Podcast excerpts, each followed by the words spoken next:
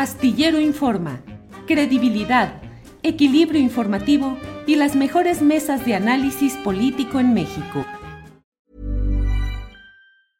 Hiring for your small business? If you're not looking for professionals on LinkedIn, you're looking in the wrong place. That's like looking for your car keys in a fish tank. LinkedIn helps you hire professionals you can't find anywhere else, even those who aren't actively searching for a new job but might be open to the perfect role. In a given month, over 70% of LinkedIn users don't even visit other leading job sites. So start looking in the right place. With LinkedIn, you can hire professionals like a professional. Post your free job on linkedin.com slash people today. Millions of people have lost weight with personalized plans from Noom. Like Evan, who can't stand salads and still lost 50 pounds. Salads generally for most people are the easy button, right? For me, that wasn't an option. I never really was a salad guy. That's just not who I am. But Noom worked for me. Get your personalized plan today at Noom.com. Real Noom user compensated to provide their story. In four weeks, the typical Noom user can expect to lose one to two pounds per week. Individual results may vary.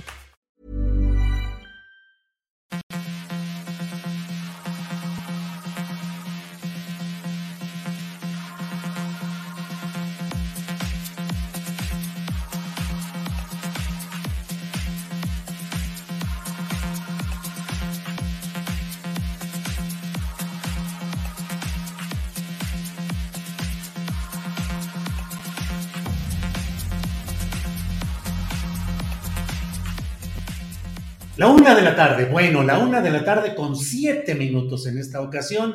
Por un problema técnico nos hemos retrasado, pero ya estamos aquí puestos con la información, el análisis, el debate, lo más interesante de este lunes 6 de febrero de 2023. Así es que muchas gracias por estar atentos a esta transmisión, por participar, por acompañarnos mutuamente en lo que es este esfuerzo cotidiano por llevar lo más relevante del día. Y hay muchas cosas acumuladas en estas horas, en estas horas políticas trepidantes. Por ello le doy la bienvenida a mi compañera Adriana Buentello, que ya está por aquí. Adriana, buenas tardes. ¿Cómo estás, Julio? Muy buenas tardes. Saludos a toda la, la, audiencia, a todos los que nos ven por acá, que tengan un excelente inicio de semana, Julio. Y pues un fin de semana muy movido, con un evento muy particular que aglutinó a pues eh, gran parte de las figuras políticas, eh, sobre todo de las, de las relevantes y los tres poderes, Julio.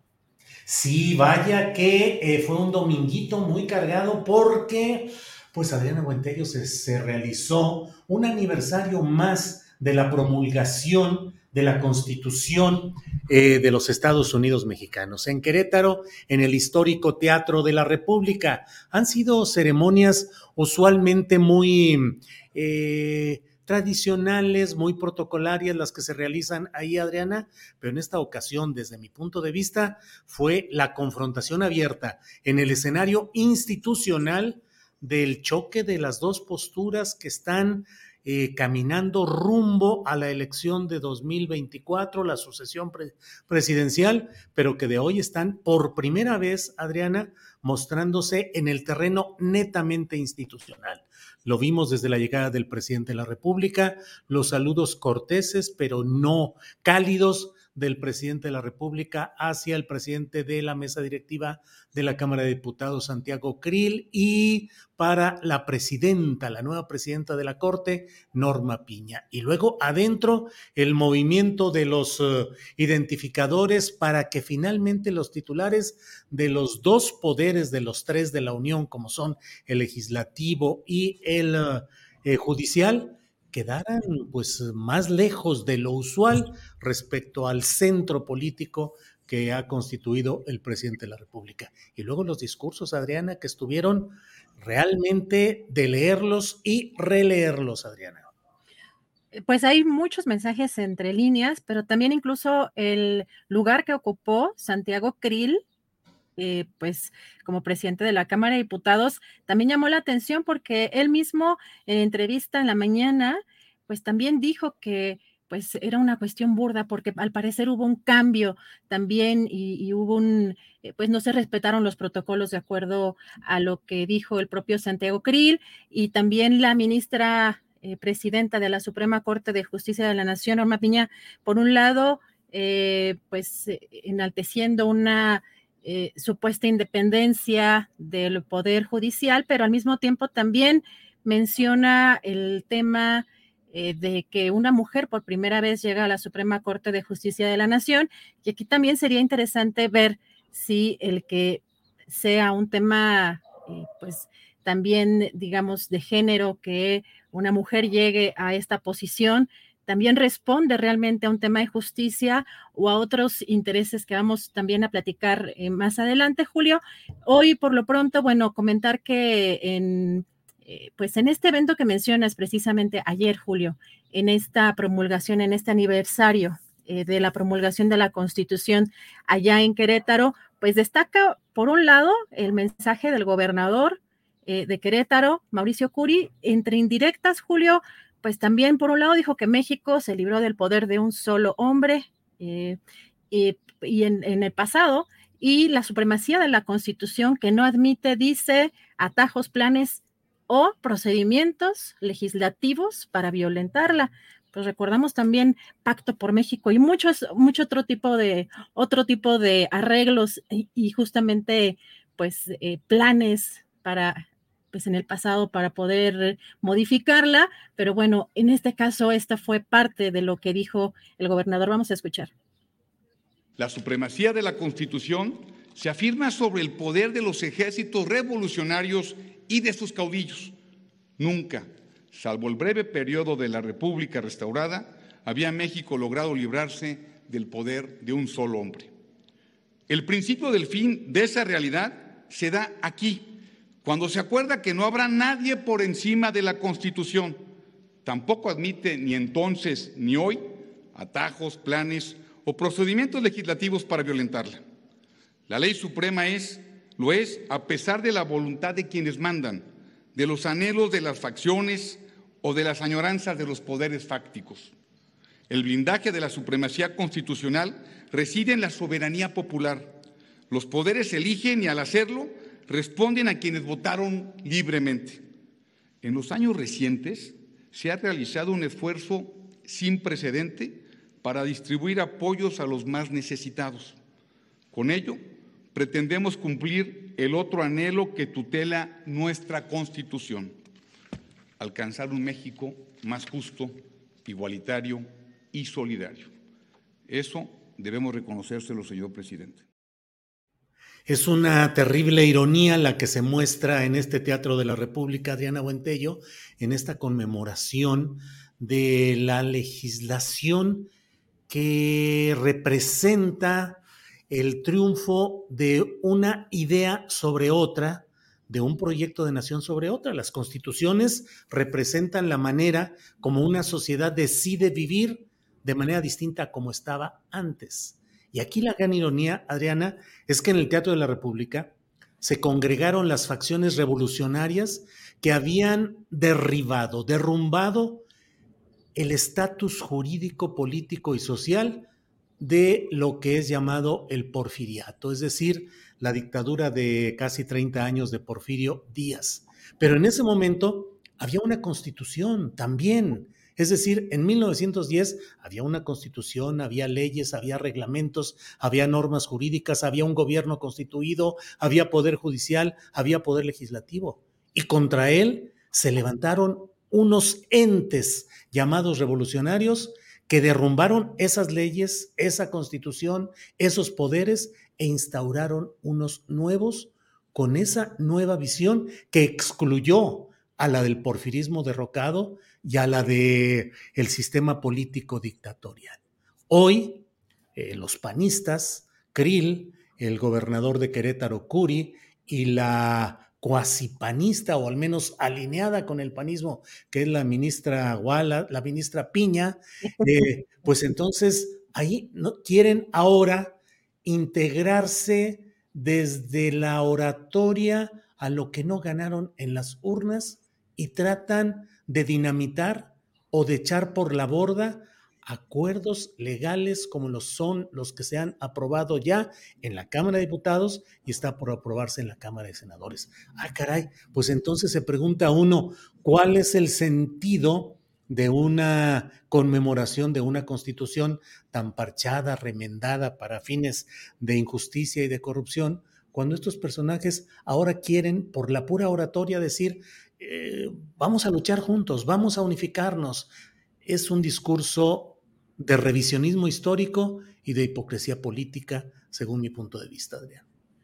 Julio, y pues mencionar también que en este tema llamó mucho la atención.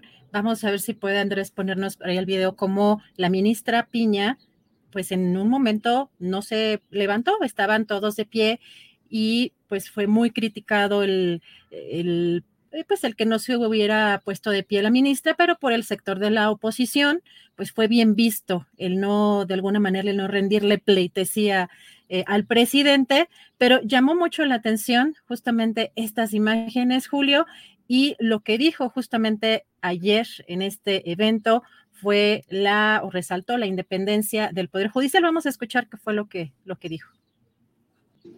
Y nunca, nunca perder de vista la independencia judicial, la de los juzgadores y, y, la de uno de los poderes constitutivos de la República. Una judicatura independiente es pilar de nuestra democracia, es el legado que nos transmite nuestra ley fundamental. Tenemos la responsabilidad de preservarla y fortalecerla. De lo contrario, corremos el riesgo de mermar esta garantía en detrimento de las propias personas que nos demandan justicia.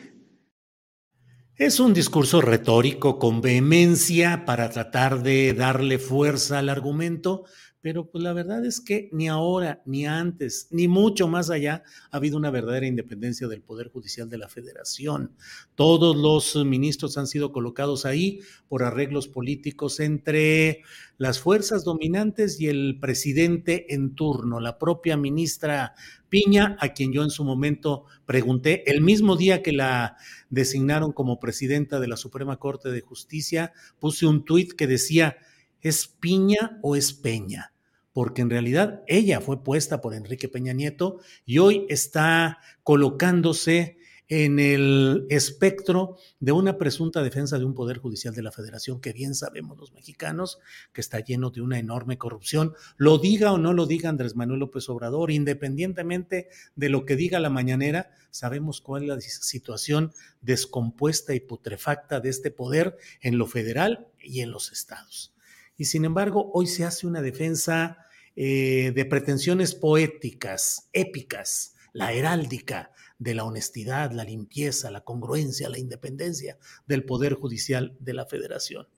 Eh, hay una película, Adriana, de Ingmar Bergman, el gran cineasta, que se llama El huevo de la serpiente, que en esencia dice que es previsible ver el futuro, ver lo que sucede, porque es como ver la película delgada del huevo de la serpiente que permite ver adentro el reptil que está listo para salir y es una película que habla sobre cómo se va gestando el nazismo y cómo la gente aún viendo el huevo de la serpiente no quiso o no pudo ver lo que ahí estaba a la vista. Entonces, hoy estamos en presencia, me parece a mí, por el uso político que le están dando en las primeras planas de los periódicos, los comentaristas del PRI, del PAN, de Vamos por México, toda la derecha y la reacción están endiosados hoy con su nueva heroína, que es la ministra Piña, porque no se levantó como si eso fuese una declaración eh, de principios de sillería, es decir, de butaquería, de levantarse o no levantarse, y por otra parte, por el discurso, que no deja de ser un discurso, pues francamente, demagógico. Adriana.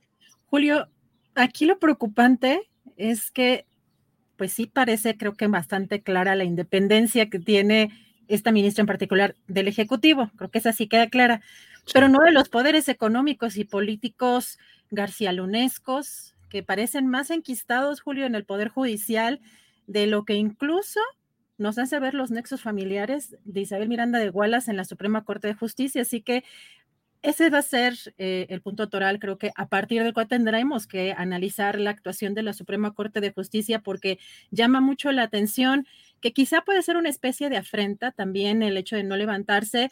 Quien lo quiere ver a lo mejor en términos feministas, de no pues levantarse frente a un hombre, mm, bueno, pueden haber muchas interpretaciones, pero sí llama mucho la atención que la independencia, bien, está del lado eh, del Ejecutivo, pero de otros poderes, esa es la parte que más preocupa y la que parece que no ha cambiado en nuestro país, Julio. Y lo que dijo el presidente, bueno, primero vamos a escuchar lo que dijo Krill, porque también llama mucho la atención que pues también eh, es un poco eh, quizá eh, ver un escenario un tanto rosa de lo que fue el proceso de la elaboración de la constitución y cómo el acuerdo, los diálogos o el diálogo entre la oposición. Bueno, hay, hay un tema también que en el que se quiso pues también abanderar el propio Santiago Krill. Vamos, pero también hay una crítica al, un poco a lo que fue el priismo, sin embargo, también pues lo arropó. Vamos a escuchar cómo fue que abordó este tema Krill.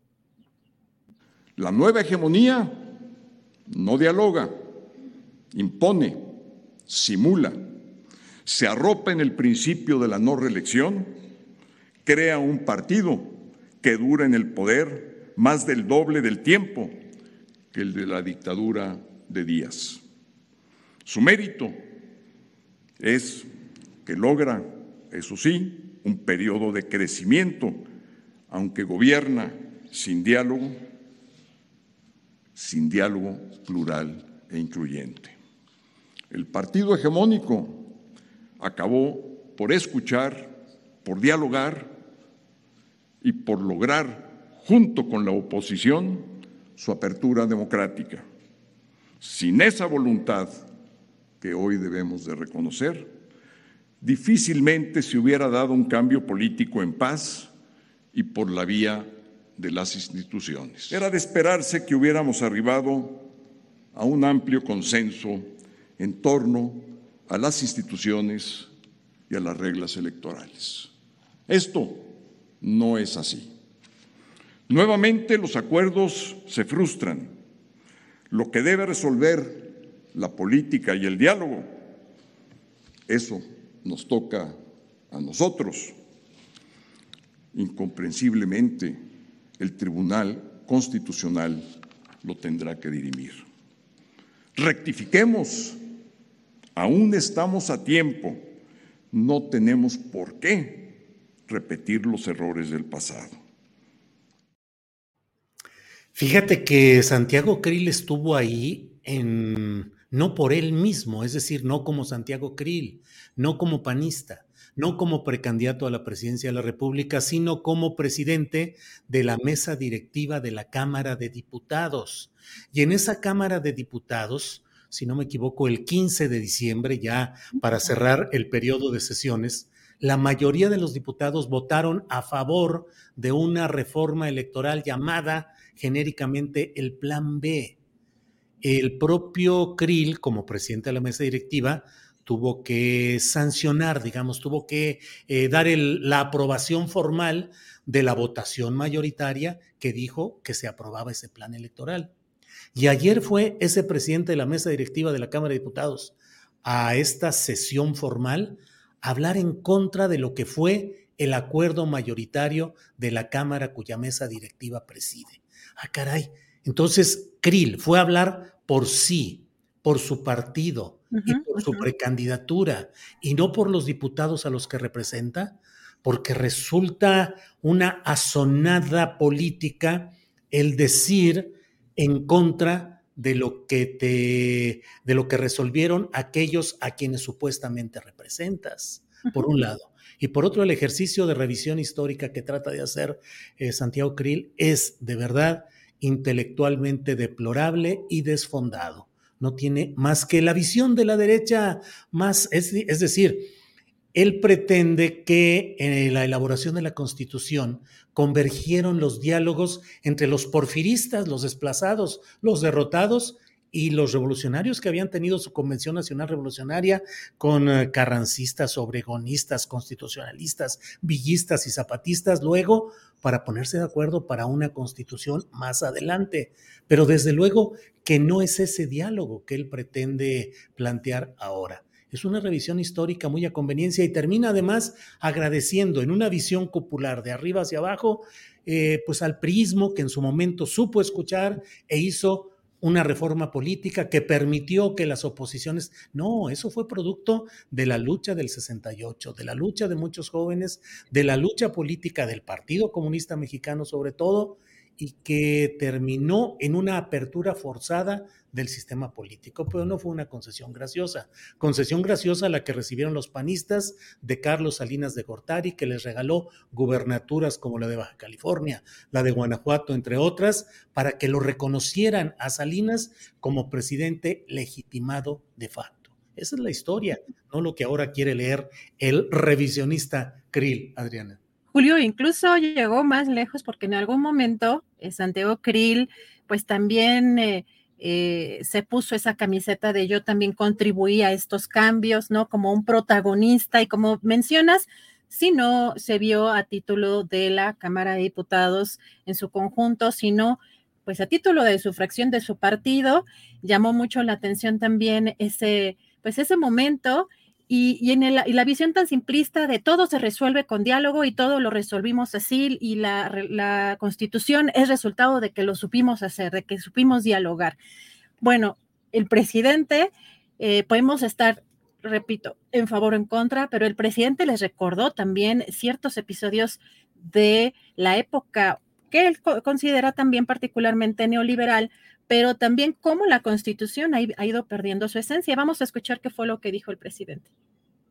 Durante el periodo neoliberal de 1983 a 2018, los retrocesos en materia de defensa de la soberanía y del bienestar de nuestro pueblo se fueron haciendo cada vez más evidentes hasta llegar a casi resucitar la política económica y social porfirista.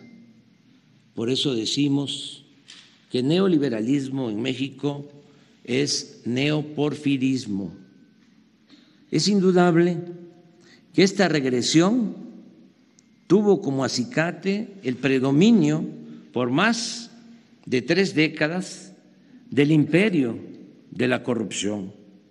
En consecuencia, este afán de lucro desmedido condujo a modificar los principios y las normas de la Carta Magna, hasta casi despojarla de su letra y espíritu original.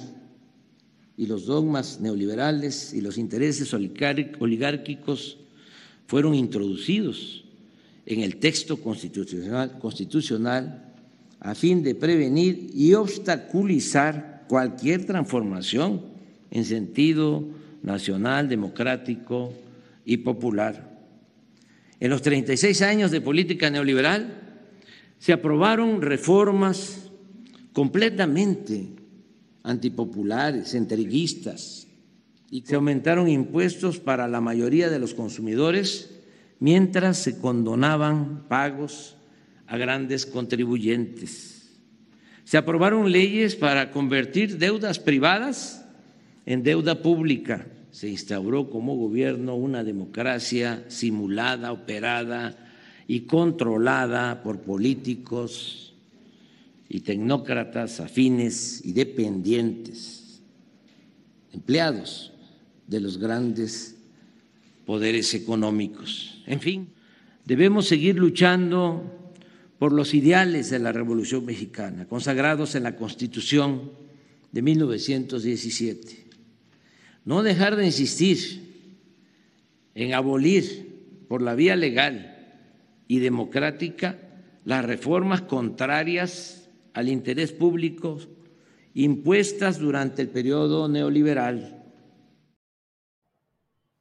bueno, pues mira, la verdad es que llama la atención, fíjate Adriana, hoy la portada del diario Reforma solamente menciona eh, destacadamente los párrafos de la ministra Piña en su discurso. A López Obrador lo ponen en fotografía, en una cabeza que dice que le planta cara la ministra a López Obrador y en algún pie de foto eh, se dice que AMLO respondió hablando de abolir eh, las reformas neoliberales a la Constitución. Es decir, todo fue centrado en varios medios de comunicación. Ayer estuve atento a lo que estaban colocando en los portales de Internet de los principales medios convencionales de comunicación.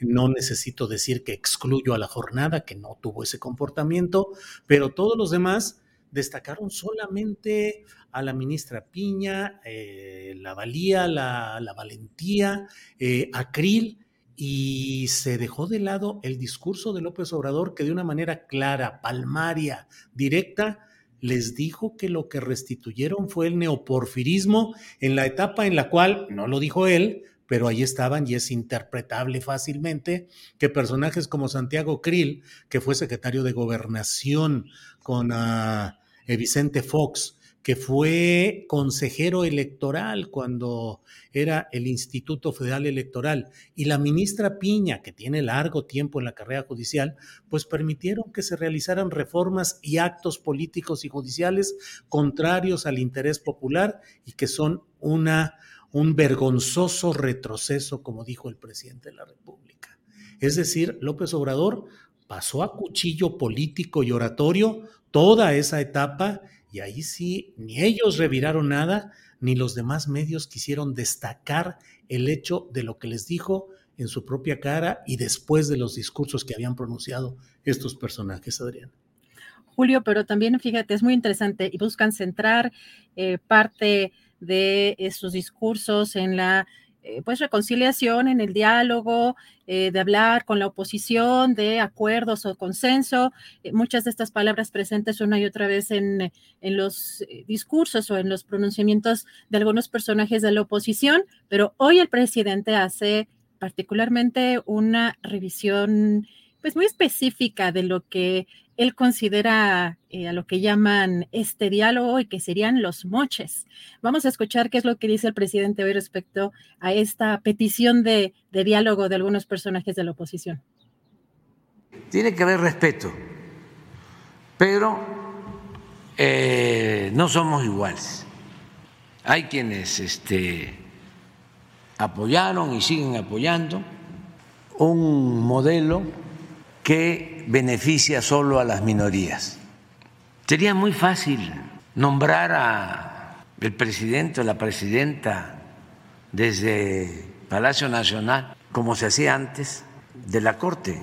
Sería fácil conseguir la aprobación de todas las iniciativas que enviara el Ejecutivo al Legislativo.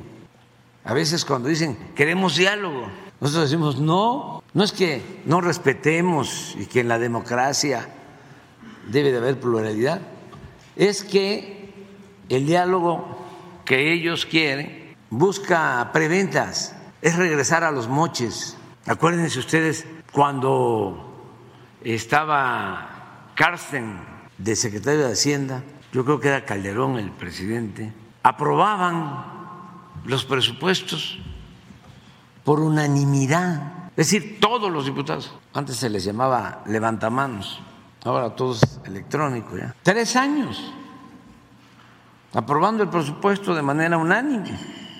¿Qué acaso Carsten es el gran maestro de la política? No, es que repartían moches, maiciaban Maiciaban. Pues sí, la verdad, Adriana, es que eran las épocas en las cuales había votaciones mayoritarias, en las cuales eh, ganaba abiertamente la postura que proponía el presidente de la República. Eran los años en los que de veras no se batallaba para nada en que el presidente de la República sacara adelante los nombramientos que deseara sin ningún problema, porque así era, así estaba funcionando el sistema político con esa oposición que en términos muy generales era una oposición eh, ineficaz porque así fue diseñada conforme a la reforma eh, electoral que en su momento implantó eh, Jesús Reyes Heroles, que era secretario de gobernación, con José López Portillo, la llamada Lope. Eh, ley de organizaciones políticas y procesos electorales. Pero no cambiaba nada, pues todo seguía caminando y seguía la aplanadora del PRI.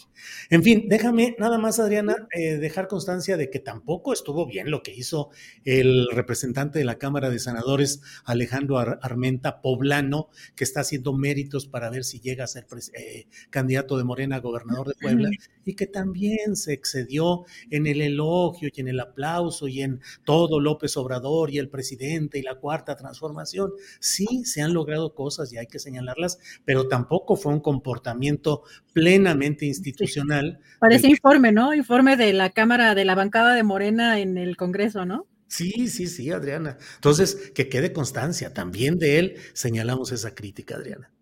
Sí, y justamente no saqué segmento porque eran muchas alabanzas eh, de lo que habían hecho, pero también un poco creo no tan, eh, digamos, fuera de la formalidad o del, evento o de los protocolos como Santiago Krill, que sí parecía título personal, pero sí en una, pues en una descripción muy, eh, muy particular también el senador Armenta respecto a todas, sobre todo las bondades de cada una de las cosas aprobadas y pues sí en un discurso muy halagüeño al presidente, a la cuarta transformación, a todo lo que han hecho los legisladores.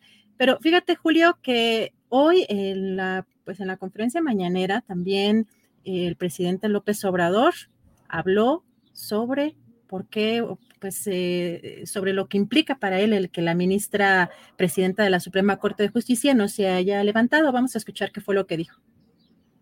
Desde luego, en la formalidad, desde el porfiriato, se hablaba ¿no? de la división, del equilibrio entre los poderes, pero en la realidad el poder de los poderes era el Ejecutivo. ¿Cuándo se había visto de que se quedara sentado presidente de la Corte en un acto así? Eso me llena de orgullo, porque significa que estamos llevando a cabo cambios, es una transformación. Ya no es el presidente el que le da órdenes a ministros y también es un desmentido cuando de manera exagerada se habla de una dictadura, de una tiranía. Bueno, Adriana, pues eh, eh, ha sido una intensa reunión. Antes se decía, cuando había estas reuniones en el Teatro de la República, en la oratoria y los medios de comunicación y los comentaristas oficialistas decían, la República reunida porque estaban todos los gobernadores, todo el gabinete, o sea, todo el la representación política y entonces se decía la República está reunida. Bueno, pues ahora la República política la clase política, tanto la que hoy está en el poder como la que está en la oposición, están bastante distanciados y esto no es sino un signo muy claro de esta batalla a tambor batiente que estamos presenciando y que se va a ir recrudeciendo conforme avancen, ya no te digo los meses, sino ni las semanas, los días, las horas políticas son cada vez más intensas, Adriana.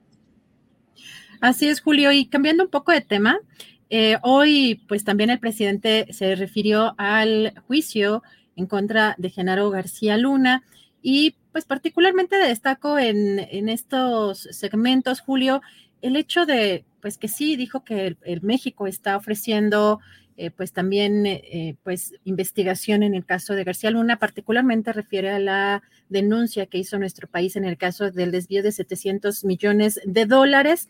Dijo que de una investigación derivada de eh, Hacienda. Vamos a escuchar qué fue lo que dijo. Sí hubo solicitudes, pero sobre todo de manejo de dinero. La UIF, ¿no? Sí, esa fue la solicitud que se hizo, básicamente. Y eso llevó a que el gobierno mexicano presentara, ya lo he expresado aquí, una denuncia de carácter civil por un presunto desfalco de 700 millones de dólares. Por eso llama mucho la atención que los abogados de García Luna digan que no se investigue lo que pudo obtener en sus negocios privados después de que dejó el cargo. No sé si se lo concedieron, pero de una u otra forma, en la investigación que hizo Hacienda, sí se encontraron recursos que se enviaron a Florida y se usaron para comprar departamentos y yates y muchos bienes. Pues ahí sigue el toda esta historia, Adriana. ¿Cómo lo ves? Y pues, ¿qué te digo? Ahí están todos estos.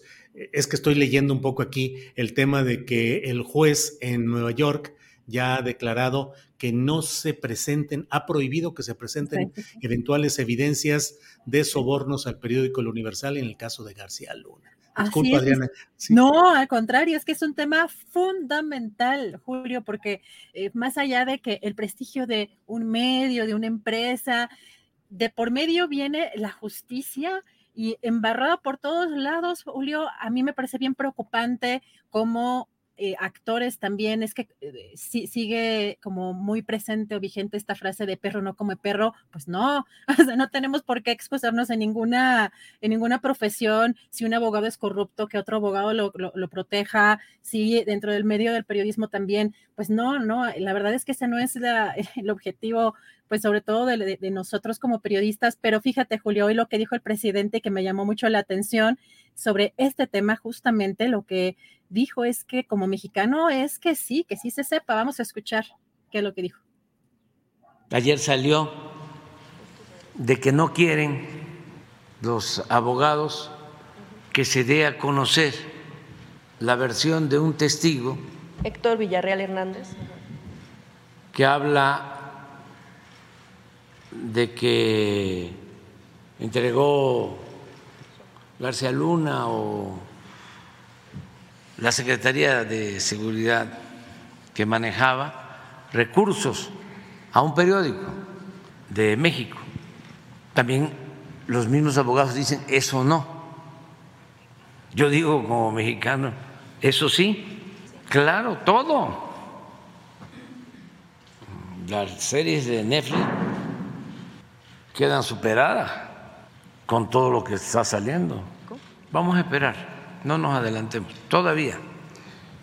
Creo que falta esta semana y la otra. Entonces, vamos a esperarnos. Bueno, pues vamos a esperarnos, pero ya está ahí esa resolución del juez Kogan en Estados Unidos. Y bueno, de eso platicaremos más tarde con nuestro compañero Francisco Cruz, que estará por aquí a las dos de la tarde, Adriana.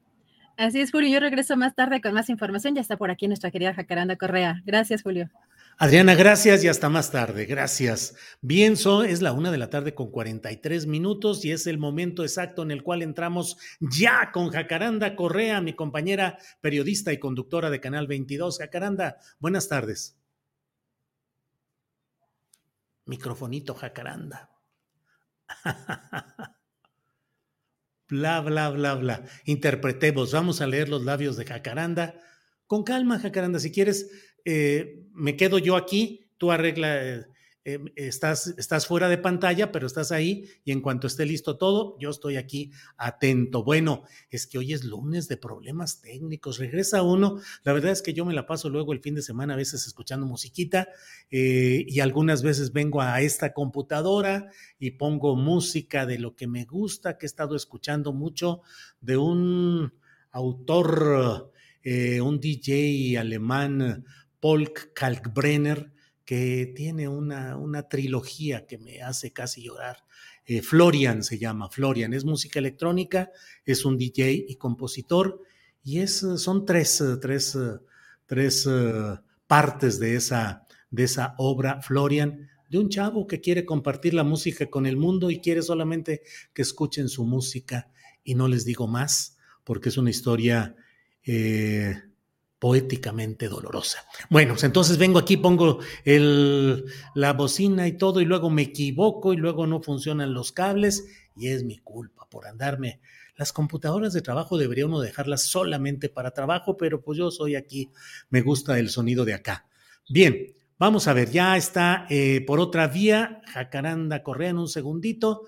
Andrés Ramírez nos va a decir cuando ya esté puestísima, eh, eh, cuando ya entre de en cuanto llegue, cuando llegue Jacaranda, le avisaremos que solamente tiene tres minutos porque es lo único que queda ya para su exposición.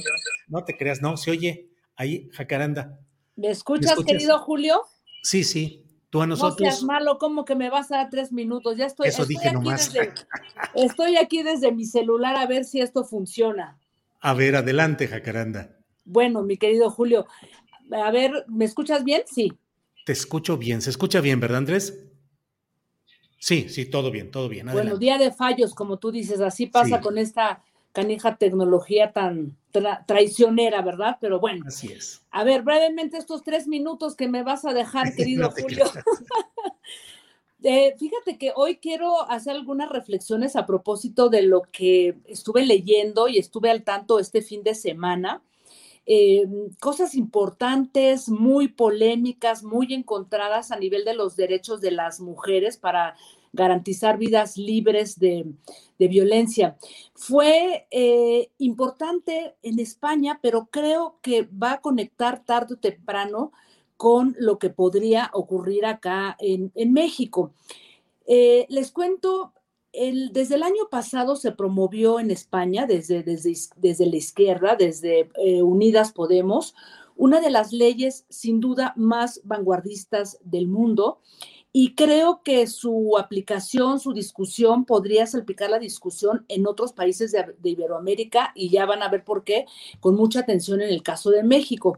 Esta ley se llama Ley de Garantía Integral de Libertad Sexual, aunque hoy ya se conoce como la ley del solo sí es sí, y que a grandes rasgos, ¿no? Em, habla de agresiones eh, sexuales a mujeres.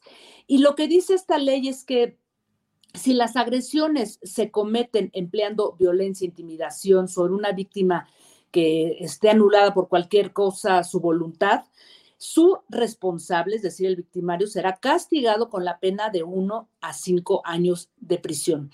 Y todo esto ahorita ya lo voy a platicar porque se vincula de una manera muy interesante con el caso del hoy ya exjugador de Pumas, el, el brasileño mm, quien formó parte también de la selección del Barcelona y quien hoy es acusado justamente de violación a una adolescente. Bueno, em, esta, esta ley que se atoró durante un buen rato y que un agujero legal, digamos que la, en la norma provocó que la, que la aplicación tuviera una, una discusión indeseada, ¿no? Es decir, la, reducción de pena a los, a los condenados, pues ha traído a las autoridades en España en un, en un gran debate.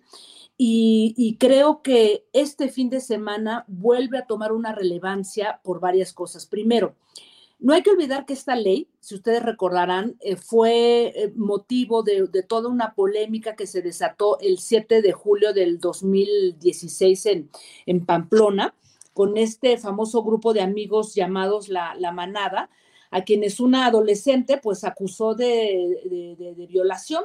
Sin embargo, la justicia en Navarra, donde se estaba llevando a cabo el, el juicio, pues eh, defendía a los violadores de la manada y decía que no, que no podía eh, considerarse como agresión sexual, sino solamente abuso sexual porque no habían aparecido indicios de violencia o intimidación, cosa que pues por supuesto indignó a miles, ¿no? Y justamente este fin de semana, mientras todo esto se estaba discutiendo en España, se estaban desgarrando las, este, pues, eh, todas las, las, vestiduras, bueno, porque había una, una polémica muy intensa entre partidos de derecha y de izquierda, justamente la defensa de, de uno de los integrantes de la, de la manada, había pedido que le redujeran la pena, ¿no? Eh, de prisión, porque estos chicos están em, condenados a 15 años de prisión y este abogado, pues, eh, pedía que se redujera eh, la pena unos años, cosa que le fue absolutamente este, negada. Sin embargo, Julio, lo que me pareció muy interesante y creo que va a dar para mucho es lo que también leímos el fin de semana en medio de esta discusión, en medio que la defensa de uno de los, de los agresores de la manada, el jugador, este, de, el, exjugador del Barcelona y hoy también de los Pumas, pues eh, haya de una manera flagrante, contundente y directa abusado de una adolescente, lo cual pues a mí me llevó a reflexionar muchas cosas. Y creo que yo estuve leyendo varias de las notas de los reportajes que, en diversos diarios em, españoles y de, varias partes del mundo se estuvieron em, desarrollando a propósito de, las declaraciones encontradas del exjugador de los Pumas, eh, Dani Alves, y la propia víctima.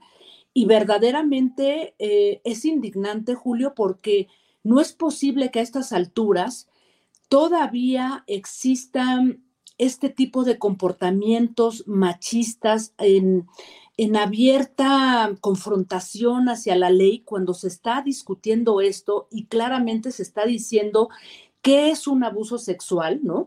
Y qué es una, eh, digamos que una, una agresión sexual de este tipo.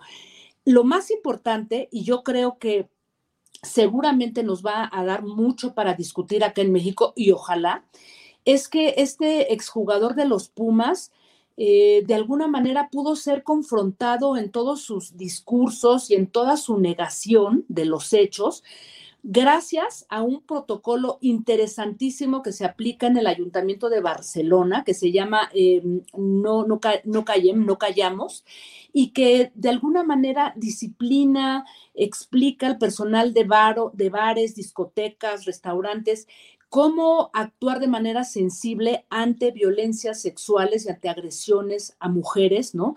Y en este caso fue gracias a ese protocolo y gracias a que llegaron eh, los, mozos, bueno, esta, mm, fuerza eh, policíaca civil en Barcelona, quienes grabaron a la víctima en el momento que ella estaba bloqueada después de lo que había ocurrido que gracias a eso y gracias a este protocolo, Julio pudo em, de alguna manera armarse el caso y por eso hoy está detenido este exjugador de los Pumas, Julio. Así es que solamente quería yo compartir con, la audiencia, contigo, incluso em, este caso, porque me parece que lo que venga en los próximos meses, de alguna manera nos va a salpicar en la discusión pública porque él era un jugador de los Pumas y porque creo que es muy importante lo que está pasando a nivel de la discusión de esta ley, sin duda una de las más vanguardistas en el mundo y sin duda algo que tendría que llevarnos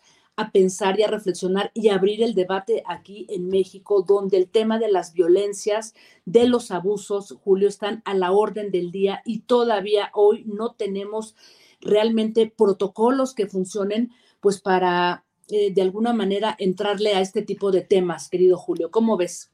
Jacaranda, pues qué bueno que tocas este tema, porque ciertamente entre el remolino de cosas relacionadas con, eh, pues con la política, las elecciones, las discusiones, eh, la corte, en fin, perdemos de vista casos concretos como los que estás mencionando y que forman parte del catálogo de, de asuntos que no debemos dejar de lado. Así es que, como siempre, celebro mucho que nos lleves a asomarnos a todo esto y a tener el contexto y los datos para poder eh, mantener una opinión eh, fundada, informada y tomar posturas como ciudadanos frente a todo esto, Jacaranda. Así es, querido Julio. Así es que, pues, vamos a ver, por lo pronto ya fue eh, le fue rescindido ¿no? el, contrato al, jugador, eso fue lo que anunciaron los Pumas, y pues eso yo creo que debe de abrir una buena discusión aquí en México porque todavía no existen leyes, reglamentos ni protocolos, a pesar de que supuestamente... Eh,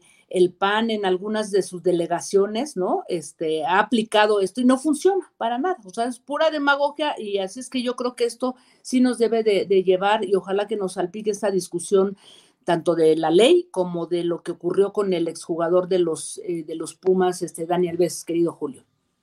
Jacaranda, como siempre, muchas gracias. Eh, nos vemos el próximo lunes y seguimos adelante con las fallas técnicas, con que no sean como las de Colosio Junior allá en Estados Unidos cuando estaba en una comida y dijo que no hablaba muy bien por problemas técnicos. Nosotros aquí resolvemos los nuestros con rapidez, Jacaranda. Así es, querido Julio, un abrazo y que tengas pues una buena y movida semana como todas. Bien, Jacaranda, muchas gracias. Hasta pronto. Hasta luego. Bien, es la una de la tarde con 55 minutos y miren cuanto esté lista nuestra compañera Claudia Villegas, periodista de proceso y directora de la revista Fortuna. Entramos con ella. Claudia, buenas tardes. Hola Julio, ¿cómo estás? Muy buenas tardes. ¿Qué haces trabajando, Julio?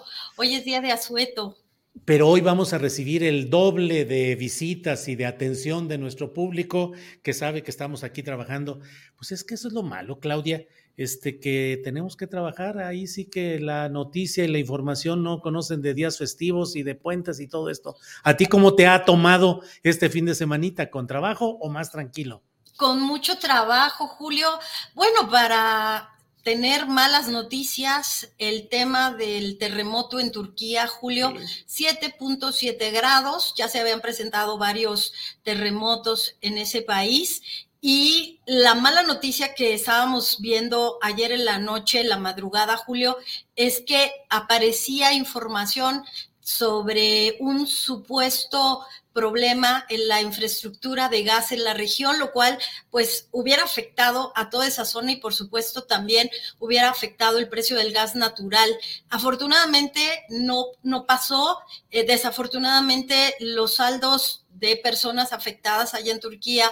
Todavía no se conoce, pero se sabe que son muchos. Y estuvimos al pendiente de esa información, Julio, así como de la noticia de que la empresa eh, más importante de oro en Estados Unidos, ahí está la nota en revista Fortuna, bueno, pues va a comprar a un competidor en Australia y eso presionó de manera muy fuerte el precio del el oro. Hay expectativa, Julio, de que el oro será el refugio frente a una economía estadounidense que a pesar de que, bueno, como saben ustedes, Julio, el, el tema del desempleo pues sigue sorprendiendo porque el paro en Estados Unidos, como le dicen allá al número de desempleados, pues sigue manteniéndose, sigue conteniendo, Julio, y eso pues provocó que se tenga el temor y como en una en un castillo de naipes, Julio, de que no habrá por ahora contención para la inflación y que la Reserva Federal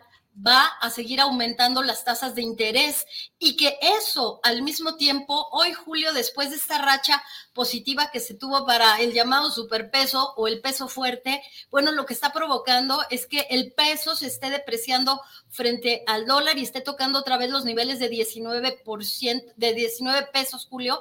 Entonces, bueno, con muchas noticias en la economía mexicana que seguimos analizando, querido Julio. Híjole, Claudia, y ya lo hemos hablado 40 veces, pero en estos temas de la economía de repente nos da el calambre. Eh, esta evolución del peso en su apreciación frente al dólar eh, será temporal, puede ser que volvamos a algunos otros parámetros. Eh, ¿Es una noticia relativamente pasajera o puede tener consecuencias más duraderas, Claudia? Julio, los factores estructurales de la economía mexicana, los que hemos mencionado, no cambian. Tenemos una relación deuda-PIB controlada, está llegando la inversión extranjera. Paréntesis, quiero decirte que como en los buenos conciertos, el polo de desarrollo para nearshoring en Coatzacoalcos está sold out, está totalmente vendido. Es una gran noticia. Las inversiones están ya ahí en Coatzacoalcos. No hay un solo metro cuadrado porque ahí está la deducibilidad de impuestos, ahí está todo el tema de la depreciación acelerada de activos. Digamos que la estructura de la economía mexicana sigue fuerte. Lo que me parece que es una mala noticia, Julio, y creo que no se analizó de manera suficiente, es que el presidente López Obrador calificó como una hazaña el crecer en promedio durante todo su gobierno 1% los analistas que, que, gustan de estar recordando que no se han logrado las metas decían que 0.5.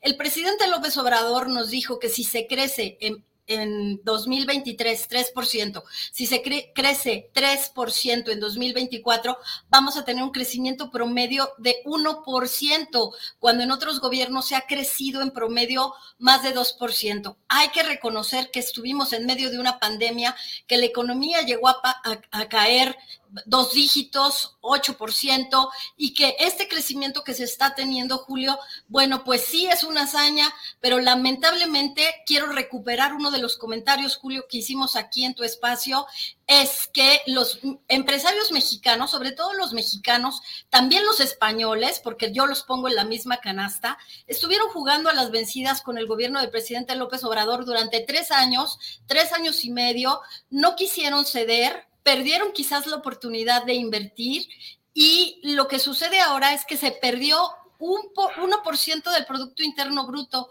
Julio, se perdieron 550 mil empleos. ¿De quién es la culpa? Si me permites, yo quiero plantear aquí que fue la culpa tanto de los empresarios que no quisieron ceder, que estuvieron jugando a las vencidas con el gobierno, como el gobierno, dicen los analistas, Julio, que le faltó gobernanza.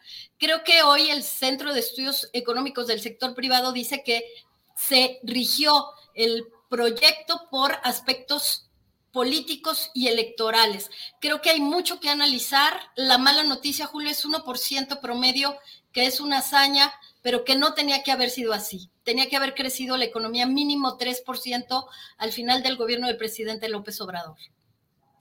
Claudia, gracias por toda esta explicación y el contexto. Eh, ¿Qué otro asunto queda ahí en la libreta de apuntes de Claudia Villegas?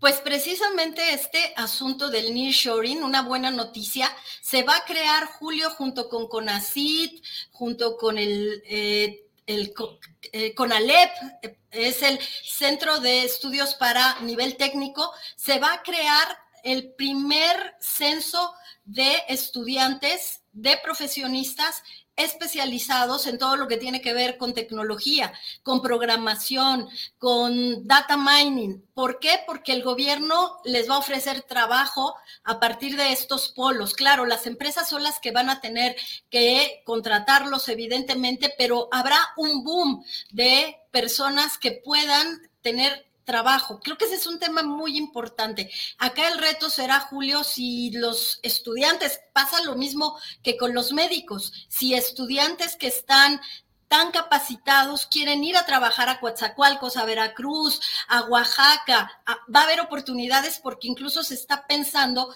en todo el, el modelo, el ecosistema, vivienda, telecomunicaciones, energía, porque México podría convertirse, Julio, en este hub de la instalación de semiconductores, Julio. Me parece que es una gran noticia y que de ese tema les vamos a seguir comentando porque tenemos el primer monitor Nishoring en la revista Fortuna que nos gustaría compartir con ustedes. Bueno, pues estaremos atentos.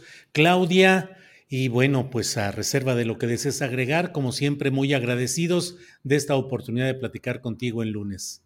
Al contrario, Julio, muy pendientes del precio del oro, porque la, eh, pues, la premisa es que cada día va a ser más difícil extraer oro y ya sabemos que China y Rusia están acumulando mucho oro en sus reservas. Entonces, creo que es un tema del que vamos a estar hablando en los próximos días. Claudia, como siempre, muchas gracias y seguimos atentos a la evolución de estos asuntos. Gracias, Claudia. Gracias, Julio. Buen inicio de semana a todos y a todas. Hasta luego, gracias.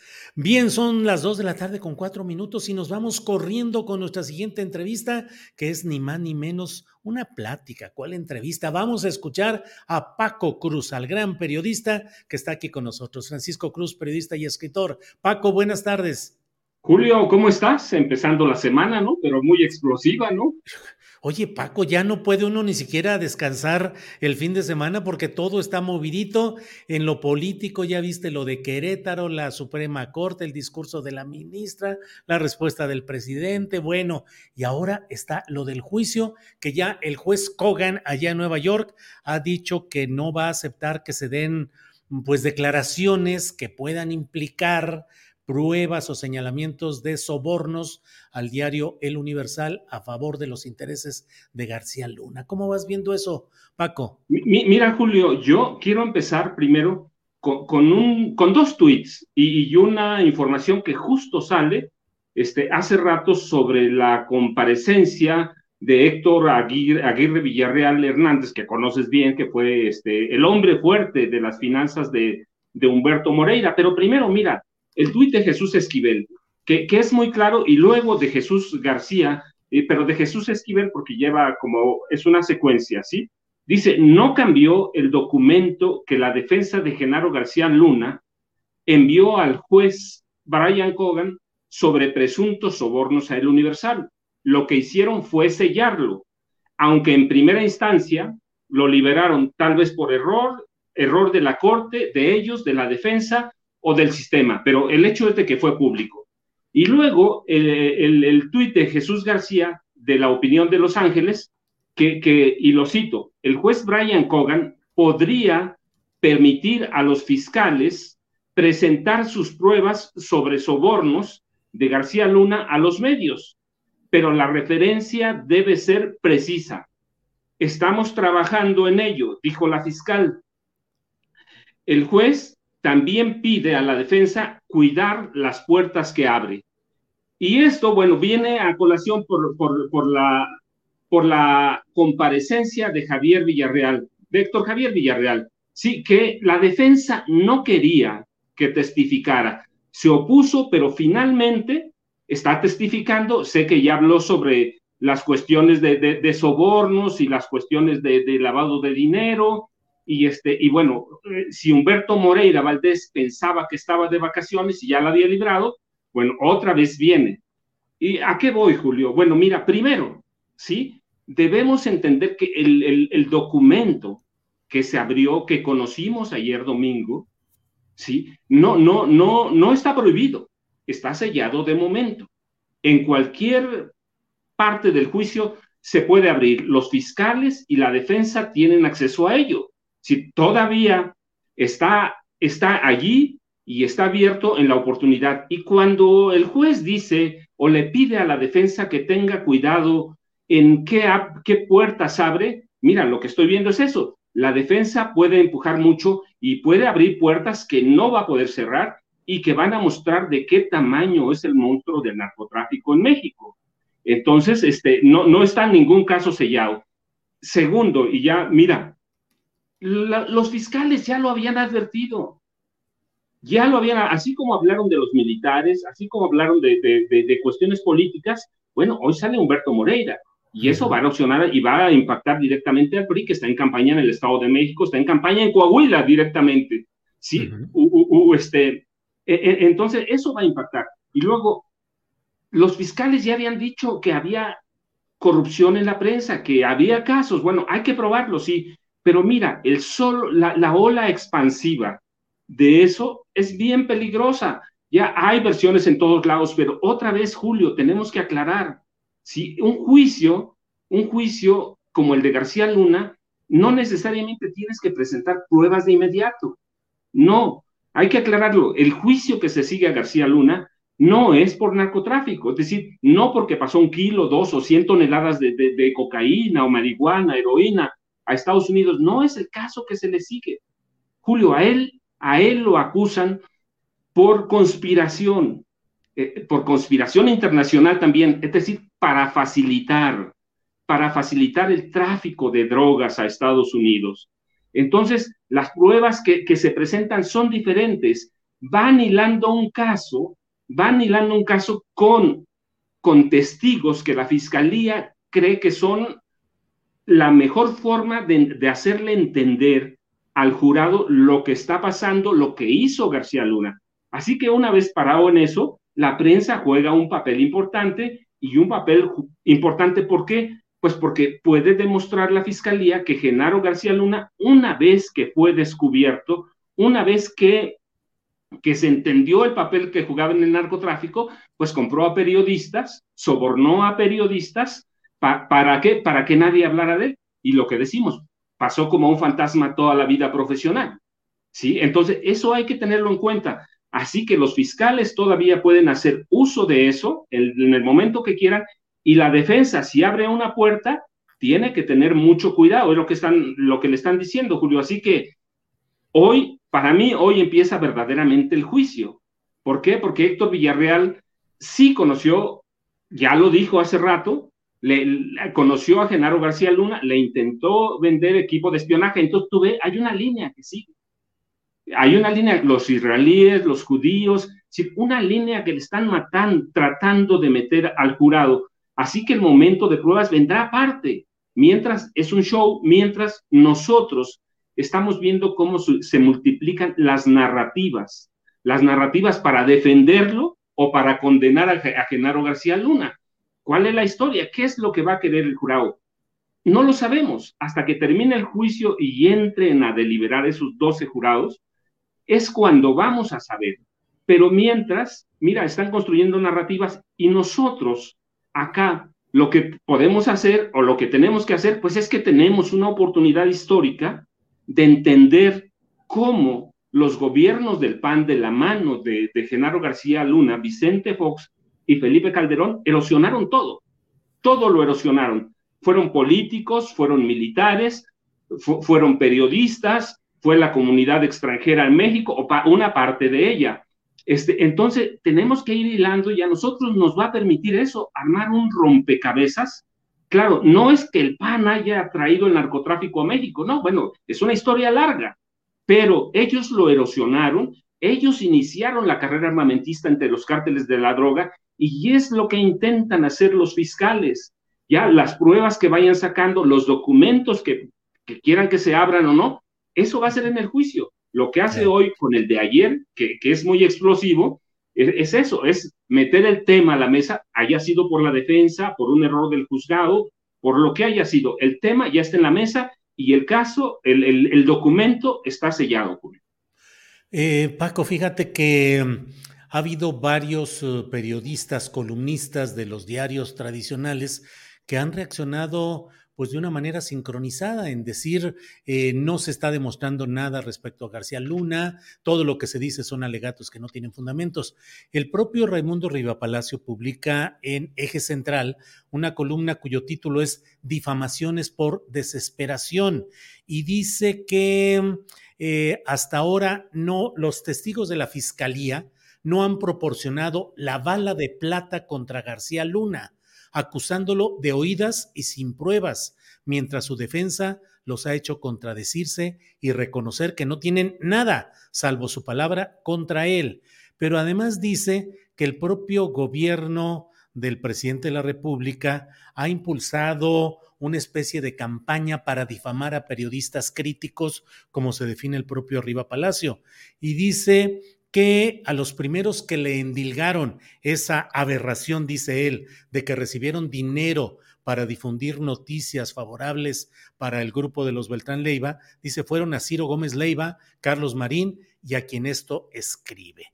Y dice más adelante que es una maniobra mediante la cual se trata de acallar a periodistas, pero no les va a funcionar al gobierno federal.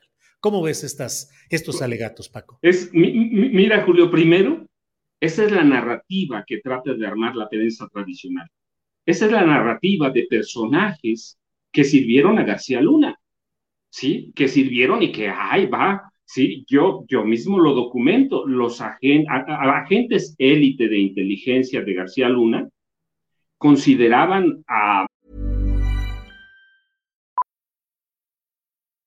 Millions of people have lost weight with personalized plans from Noom. Like Evan, who can't stand salads and still lost 50 pounds. Salads, generally, for most people, are the easy button, right? For me, that wasn't an option. I never really was a salad guy. That's just not who I am. But Noom worked for me. Get your personalized plan today at Noom.com. Real Noom user compensated to provide their story. In four weeks, the typical Noom user can expect to lose one to two pounds per week. Individual results may vary. Hey, it's Ryan Reynolds, and I'm here with Keith, co star of my upcoming film, If, only in theaters, May 17th. Do you want to tell people the big news? All right, I'll do it. Sign up now and you'll get unlimited for $15 a month in six months of Paramount Plus Essential Plan on us. Mintmobile.com slash switch. Upfront payment of $45 equivalent to $15 per month. Unlimited over 40 gigabytes per month. Face lower speeds. Videos at 480p. Active Mint customers by 531.24 get six months of Paramount Plus Essential Plan. Auto renews after six months. Offer ends May 31st, 2024. Separate Paramount Plus registration required. Terms and conditions apply if rated PG. Ah, este, ay, discúlpame. Este, consideraban a, a, se, me, se me fue, a, a, Raimundo Riva Palacio. Oye, pensé que estabas leyendo ahí la nota exclusiva, la de 8, porque... No, discúlpame, se me, se me, aquí tengo, mira, yo trabajo como los, los viejos periodistas, este, hago mis tarjetas, ah, hago mis tarjetas y este, y, y, voy hilando, pero no, de pronto, mira, este, en la mañana manejé mucho sobre, sobre Raimundo Riva Palacio. No, mira, yo documenté cómo los agentes élite de inteligencia lo consideraban el jefe no oficial de prensa y no formal de García Luna. Cómo García Luna les desmenuzaba a estos agentes la información que tenían que llevarle a Raimundo y Raimundo la publicaba. Sí, hay testimonios, yo tengo los testimonios de los agentes de inteligencia Sí, hay como un nado de muertito, pero mira, eso es desde que empezó el juicio, este, Julio, desde que empezó, hay una narrativa para tratar de edulcorarlo, para endulzarlo, para llevarle, y lo que yo te decía, todavía no entienden el juicio. No, no, no está acusado Genaro García Luna de llevar kilos y kilos o toneladas de, de, droga a Estados Unidos, está acusado de conspiración y la conspiración requiere una narrativa especial en un juicio de Estados Unidos. Recuerda que habíamos dicho que parte de, del juicio por jurado popular, pues parte también es un espectáculo.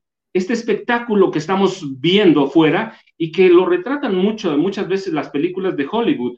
Entonces, hay que entenderlo. Este, las acusaciones son serias. Aquí Riva Palacio y otros tienen que dar la narrativa porque, bueno, tienen los medios de comunicación a su disposición, tienen que dar la narrativa de que es una persona inocente, de, de, que es una persona enamorada, que está siendo acusado este, sin pruebas. Pero mira, las pruebas están aquí en México, no tenemos que irlos a buscar. Yo te había dicho, lo que pasa en Estados Unidos es un juicio para ellos. A nosotros, García Luna, nos permite rearmar un mapa que es peligrosísimo. Y aquí en México había pruebas de que era criminal que Genaro García Luna desde los 11 años de edad era un delincuente juvenil y a los 17 años ya era un, ya era un criminal. Y está documentado que Alcicén entró. Alcicén entró con ayuda de viejos agentes del servicio secreto. Nada de que él descubrió su vocación. No, él ya era un criminal y entró con un plan definido, con un, con un plan de controlar a la delincuencia, porque venía educado por delincuentes, por comandantes federales delincuentes. Entonces, están armando, están armando una narrativa para, para que les creamos, pero mira, tienen un problema serio. Si, si el narco erosionó a todos los estamentos de la sociedad mexicana y en especial a los del gobierno, las redes sociales han erosionado a los periodistas. Hay que ver las redes sociales cómo están, hay que ver si le creen. Yo entré a su hilo hace un buen rato, no, es una locura. Claro, no hay que dejarnos que llevar por las redes sociales, pero es, un, es en parte un termómetro. Ya lo que nos cuenten esos periódicos, lo que nos cuenten ya mina la de por sí minada credibilidad de los medios tradicionales. Así que hay que entender eso, tenemos que entenderlo como eso. Y bueno, mira, no, no es Raimundo Rivapalacio, no son ninguno de ellos principiantes, tiene una experiencia grandísima.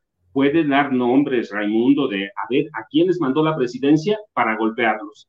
Sí, tenemos que presentar pruebas, sí, pero, pero hay esa narrativa. Entonces hay que entenderla y yo te decía, la, la defensa tiene un juego y ese juego cuenta con el apoyo, con el apoyo de los periodistas que tradicionalmente apoyaron a Genaro García Luna en el gobierno de Felipe Calderón y después de cuando salió.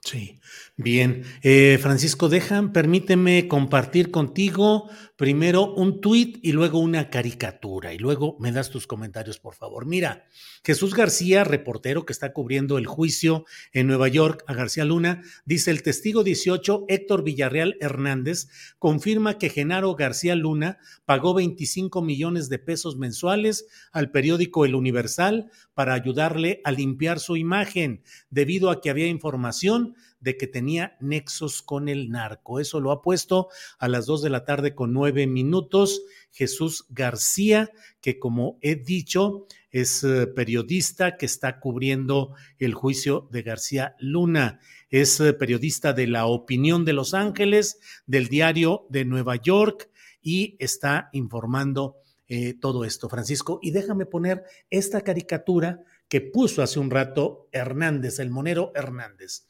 El Lunaversal. Dice que es el nuevo logo del diario El Universal. El Lunaversal. Y en lugar del mundo que tradicionalmente está sobre las alas del águila, que es el símbolo del Universal, pues pone eh, la cara, la imagen de García Luna. ¿Cómo ves, Paco? Pues, mira, Julio, primero, sí, yo justamente por eso quería leerte, no sabía que lo iba a escribir Jesús García, porque me conecté a las dos uh, en punto, ¿sí? Te, decía, Jesús García con Jesús Esquivel están haciendo un gran trabajo, la verdad. Están cubriendo lo que pasa ahí adentro. Y yo te decía, si en cualquier momento van a abrir los documentos o los testimonios sobre esa corrupción. Bueno, ya está el primer pago, ya está la, la, eh, la primera apertura.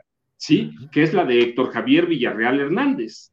Entonces, sí, sí hay corrupción, hay que, quiero decir, todavía no se prueba, pero hay acusaciones serias de corrupción, hay acusaciones serias de que se le entregaron dinero al Universal para lavar la imagen de Genaro García Luna, y hay que recordar, mira, que cuando fue la captura del rey Zambada, pues eh, eh, Raimundo Rivapalacio era el director, nada más. Director Nada más y que la información se manejó como también, como de nadito de nado de muertito. Así que hay una narrativa que ellos van a imponer, que se van a limpiar, claro, pero mira, yo soy de la idea, Julio, si las olas expansivas, las ondas expansivas de esa explosión del juicio en Nueva York, que es histórico, nos alcanzaron. Hay que reconocer que el periodismo mexicano también hay mucha corrupción. Sí, mira, recuerda en 2019 se hizo pública una lista de periodistas que vendían propaganda como si fueran opiniones políticas y que recibían millones. Pues de una vez es una oportunidad para limpiar el periodismo. Ya las redes sociales lo están limpiando, Julio. Puede haber excesos, puede haber muchas cosas en las redes sociales, pero ¿quién le va a creer? La prensa mexicana lleva una tradición histórica de corrupción y esa corrupción llega ahora a la sala de, qué pena que llegue a la sala de juicios de Nueva York, pero, pero ahí está. Ahí está. Entonces, ¿qué van a hacer? Y el Universal, bueno, ¿qué credibilidad tiene? Entonces, esto mina. Yo no digo que no tiene usuarios, ¿sí? Pero hay que ver la historia de la prensa escrita en este país, Julio. ¿Cómo, ¿Cuál era el tiraje de, los periódicos? Y todo el mundo decía, pues todo se tiraba. Pues sí. Todo se tiraba. Había que ir a los talleres, a la, a la devolución, este, y se tiraba. Si no hubiera redes sociales, lo seguirían tirando. ¿De qué vivían los periódicos? Incluido el Universal. ¿De qué vivían? Del dinero del gobierno, del dinero público. Y ahora, bueno, de ahí tienes a Héctor Javier Villarreal Hernández que ya te dicen, hay entregas de dinero a los periódicos. Ahora es el Universal, pero los fiscales dijeron que había periodistas. Van a salir más, Julio, van a salir más. Y qué malo, pero te digo, pero qué bueno que salga, aunque sea en Nueva York, aunque sea en Estados Unidos. La prensa mexicana hay que limpiarla. Y también tiene, recuerda, mucho tiempo esa prensa, ¿qué fue? Fueron nada más mediadores de mensajes entre la élite política. este, periodo, este país, a este país lo erosionó el narcotráfico justamente por eso, porque nadie lo quiso ver. Yo digo, mira, yo he escuchado y he visto que nunca lo hago, televisión en los últimos días, en, en algunos ah, programas periodísticos o de corte de, periodístico, en el que dicen, mira, pues yo publiqué tres reportajes sobre García Luna. Eso decía Denise Merkel ahora que la oí. Tres reportajes. Y mira, nos presentaban a secuestradores que agarraban en la calle y luego los dejaban. Teníamos los indicios. Pues sí, pero no hicieron nada. Sabían, lo entendían, entendían que algo estaba mal, que algo estaba pasando, pero nunca lo investigaron. Nadie fue a ver sus orígenes. Pues claro, hay que ver a Televisa. Recibió, solo, solo estoy hablando de un programa, no de todo lo que recibió, solo de un programa. 120 millones de, de pesos por hacerle imagen política presidencial a Genaro García Luna. Genaro García Luna, de la mano de Calderón, sentaron a, 700, a más de 700 medios para firmar un pacto vergonzoso. ¿Cómo lo va a esconder Raimundo Riva Palacio? ¿Cómo lo, lo esconden Ciro Gómez Leiva? O Loret de Mola, que mira, yo sostengo hace mucho, Loret de Mola debía estar en la cárcel. ¿Por qué? Porque, porque permitió la tortura de, una persona en televisión, permitió el secuestro y armó un montaje, y él lo conocía. Y recuerda que el desconocimiento de las leyes no te exime de nada. Lo hubiera que aún si no lo hubiera sabido, que sí lo sabía, porque ya hay, Laura Barranco lo, ha, ha sido muy clara. Entonces, la, la, prensa mexicana, en este caso, se tiene que limpiar. ¿Y cómo se va a limpiar? Pues tenemos que conocerlo, aunque, son, eh, aunque sea Nueva York, Julio. Pues sí, ahí están ya estos testimonios y estamos atentos a todo lo que va saliendo. Pues Paco, ahí seguimos, ahí seguimos. Fíjate, estamos en lunes y ya eh, las cosas caminando, Paco. Julio, tú, yo te he platicado, yo no tengo internet. Es la primera vez en dos años, en dos años, que, que bajo todos los días al pueblo pa, pa, para estar pendiente. Ayer mi familia está impresionada, mira, ¿sí? está oh. impresionada porque bajo del pueblo y, y veo la televisión. Ándale. Sí, veo la televisión, pero claro, estoy viendo los, los análisis que hacen, estoy leyendo la prensa, que la verdad yo te he platicado, yo lo hago a un lado, pues yo tengo mi tema para mi próximo libro, ya te comentaré pronto. Este, yo te debo a ti algo porque cuando platicamos en la presentación de, del Señor de la Muerte, te dije, ya casi está listo.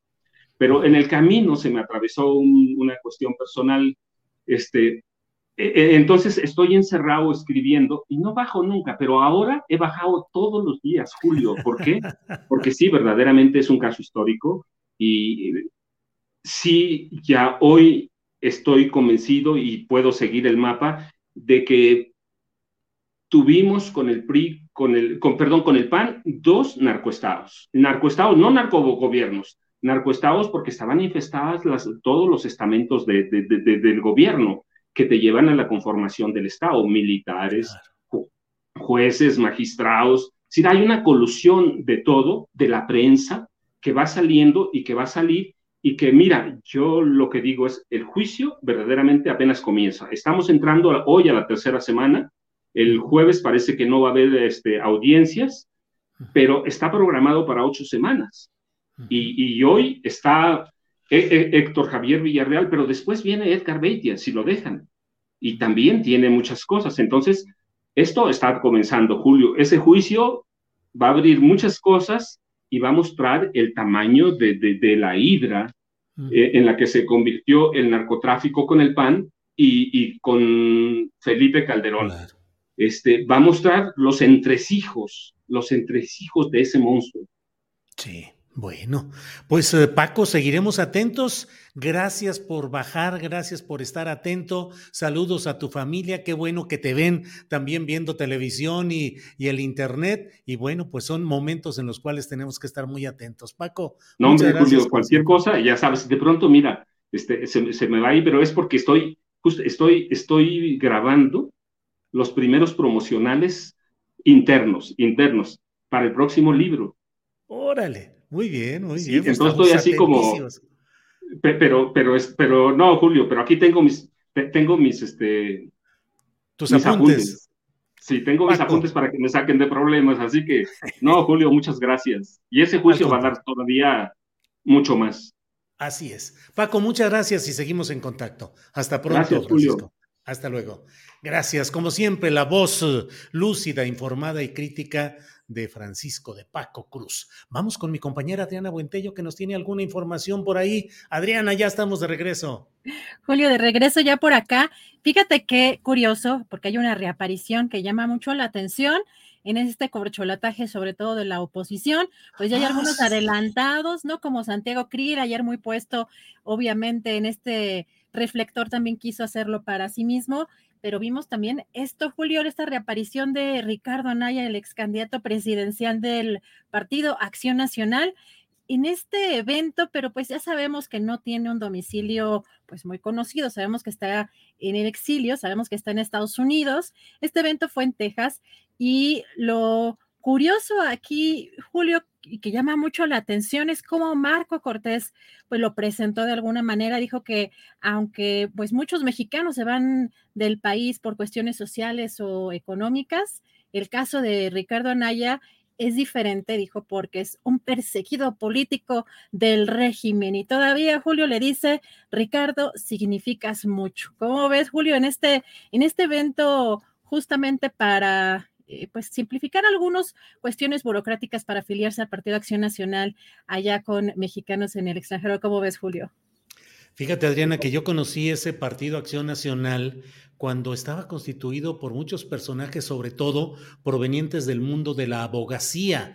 Muchos eran abogados empresariales, eran personajes ligados con empresas extranjeras o nacionales, pero había un gran respeto por la legalidad. Era mucho el insistir en el respeto a la ley, el Estado de Derecho y todo ello. Marco Cortés está haciendo una especie de precampaña electoral con un prófugo de la justicia, es decir, con alguien que tiene pendiente la comparecencia que no cumplió para esclarecer acusaciones fundadas o infundadas, porque así son las acusaciones, fundadas o infundadas, ya lo dirá un juez.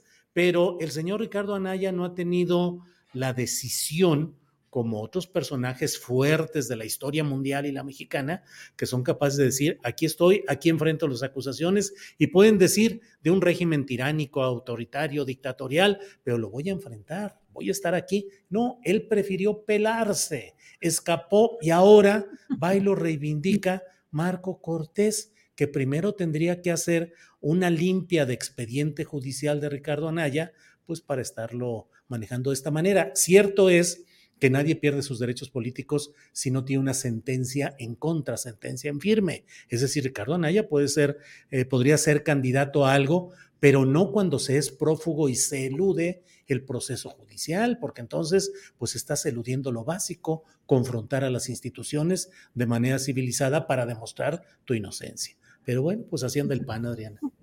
Julio, pues muy curioso porque cómo tienen fuerza ¿no? El valor que tienen también las palabras en los términos del discurso, la fuerza que tiene repetir una y otra vez también ciertas cosas, porque pues lo consideran un perseguido político. Y esa es la narrativa que buscan imponer. Y en el caso también ya platicábamos de la reforma electoral y del plan B que se coló o coló eh, dolosamente o casualmente Lorenzo Córdoba de destazar al INE, pues todos los personajes de oposición, por supuesto, que con una palabra de estas dimensiones van a montarse y no es la excepción el caso de Ricardo Anaya, que también ya colocó uno de sus videos tradicionales para en su Twitter, en sus redes sociales para criticar este plan B, donde se monta nuevamente en esta palabra destazar al INE. Pero Julio, hoy algo particular llamó mucho también la atención en la mañanera sobre eh, eh, le preguntan al presidente sobre qué es la izquierda, bueno, sobre su propio movimiento, eh, a propósito de los señalamientos que hizo el presidente Andrés Manuel López Obrador sobre Cuauhtémoc Cárdenas. Así que, pues le preguntan si en su movimiento considera que aún hay izquierda o si es parte de ella. Vamos a escuchar qué fue lo que dijo, porque es interesante que dijo que incluso algunos se quedan a la orilla del camino, pero fue más allá. Vamos a escuchar. Hay quienes reniegan de haber estado en la izquierda. Lo peor, hay quienes de ser luchadores sociales o gente humilde en la oposición, de repente se vuelven riquísimos y ya desde luego se oponen a, a cualquier causa no justa es como verse en un espejo. Pues. Yo hay gente que ni conozco y, este, y me cuestiona porque si son corruptos, aunque yo no los conozca, se sienten aludidos, como que los estoy yo cuestionando. Periodistas, ¿no? Que conocí, como tú dices, que eran este, consecuentes. Se formaron algunos ahí con don Julio, otros en la jornada, y fueron saliendo de ahí. O sea que como escuelas no son muy buenas. este, estas grandes publicaciones. Eh, hay de todo, pues. Muy bien. Muy crítico el presidente también allí, ¿Eh? Julio. Muy crítico allí, eh, allá, pues también criticando las escuelas de, de la jornada y, proceso, Julio? Pues mira, Carlos Marín fue reportero estrella de proceso, Pascal Beltrán del Río, director actual de Excelsior, fue eh, reportero corresponsal en Estados Unidos de proceso. Y de la jornada, en la jornada estuvieron Pablo Iriar, estuvo Ricardo Alemán, que cubrían información política en la jornada, así es que, pues bueno, de todo hay en la viña del Señor, Adriana. Tanto como que para que critique, digo, para algunos personajes que sí llaman mucho la atención, pero que critiquen las escuelas así como tal de, de estos medios, sí llama también la atención esos señalamientos fuertes. Julio, regreso en un ratito más con más información. Sale Adriana, muchas gracias. Hasta pronto. Regresamos en unos minutos al final de esta mesa con Adriana y vamos, son las 2 de la tarde con 34 minutos y vamos corriendo a nuestra mesa de periodista de los lunes, que en esta ocasión cuenta con la presencia de Jorge Meléndez Preciado, a quien saludo. Jorge, buenas tardes. Eh, buenas tardes, Julio, Salvador, Adriana y audiencia. Muy bien, gracias. Salvador Frausto, que todavía no se pinta de rojo ni de azul la barba. Bienvenido, buenas tardes. buenas tardes, Julio. Hola, ¿qué tal, Jorge? Ya mero, ya mero me voy a pintar. Estoy entre azul y rojo. No hace ocho días dijiste que sí, ya. Que ya te había consultando con sus hijas. O sea, eh, no, no he es más difícil negociar con mis hijas que, que los partidos de la alianza. Eso. sí. Jorge Meléndez, hoy el presidente de la República en la conferencia mañanera de prensa habló sobre la izquierda. ¿Hay izquierda todavía en México, Jorge Meléndez? Yo creo que sí. Sí, hay una izquierda dispersa, una izquierda fermentada, que siempre ha existido esa izquierda bastante fragmentada, pero que hay izquierda, hay izquierda, y hay publicaciones que antes llamábamos parroquiales, porque eran eh, muy pequeñas, muy distribuidas en algunos lugares, discutidas, todo eso, pero sí hay izquierda.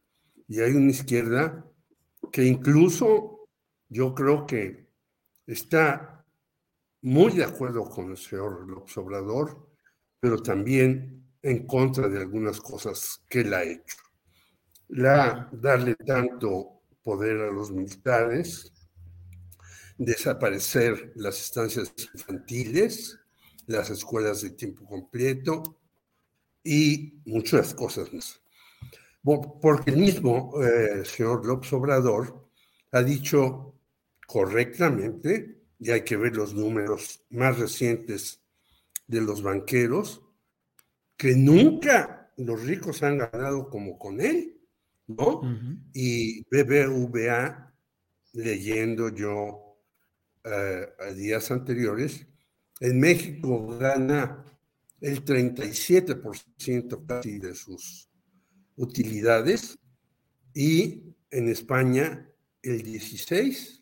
Y entonces dice uno, ah, caray, este banco español, que antes era un banco mexicano con señores Pinos Iglesias, que nos puede gustar o no, tiene una fundación donde hacen investigaciones, gana mucho más que en cualquier parte del mundo.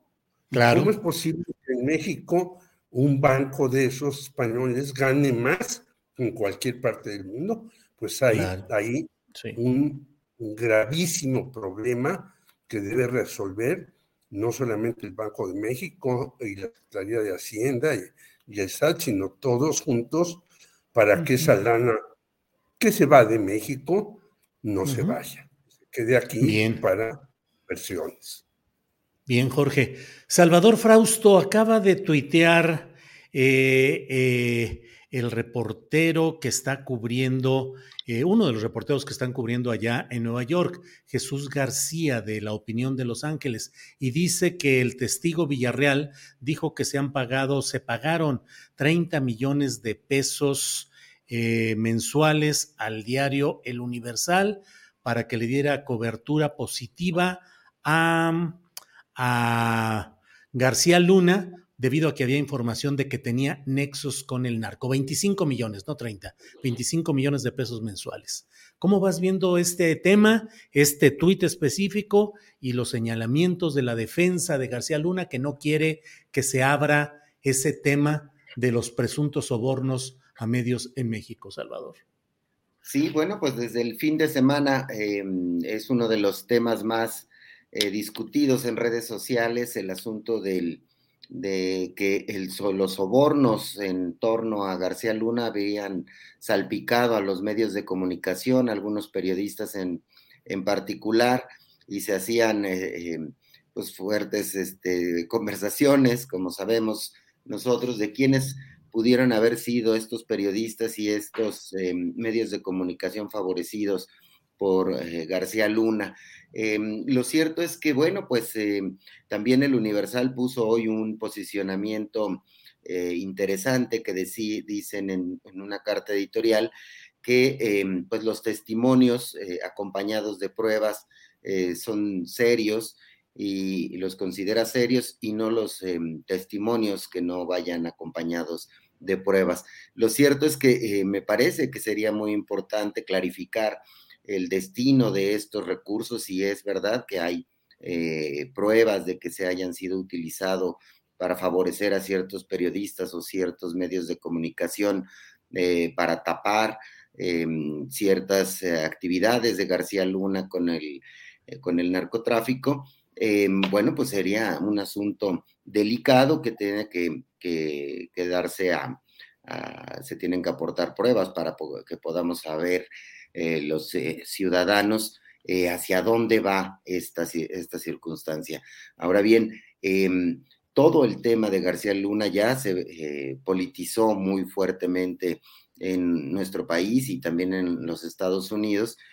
con el asunto de que la defensa está planteando que no se den a conocer estos testimonios, em, que no se abunde en ese asunto porque podría desviar la atención, argumentan ellos, Em, del caso en sí mismo. Y por otra parte, em, pues los fiscales de Estados Unidos, quienes acusan a García Luna de, de estar en actividades relacionadas con el narcotráfico, de que estas pruebas podrían aportar para prefigurar a un mafioso, Ampón, que salpicó a, por doquier, es decir, un García Luna que habría alcanzado a, a políticos, a empresarios, a jerarcas eh, de sindicatos de, de otras eh, áreas, incluidos los medios de comunicación. Entonces, sí es un debate muy interesante que está ahí y que, bueno, pues nos enseña el poder corruptor del narcotráfico desde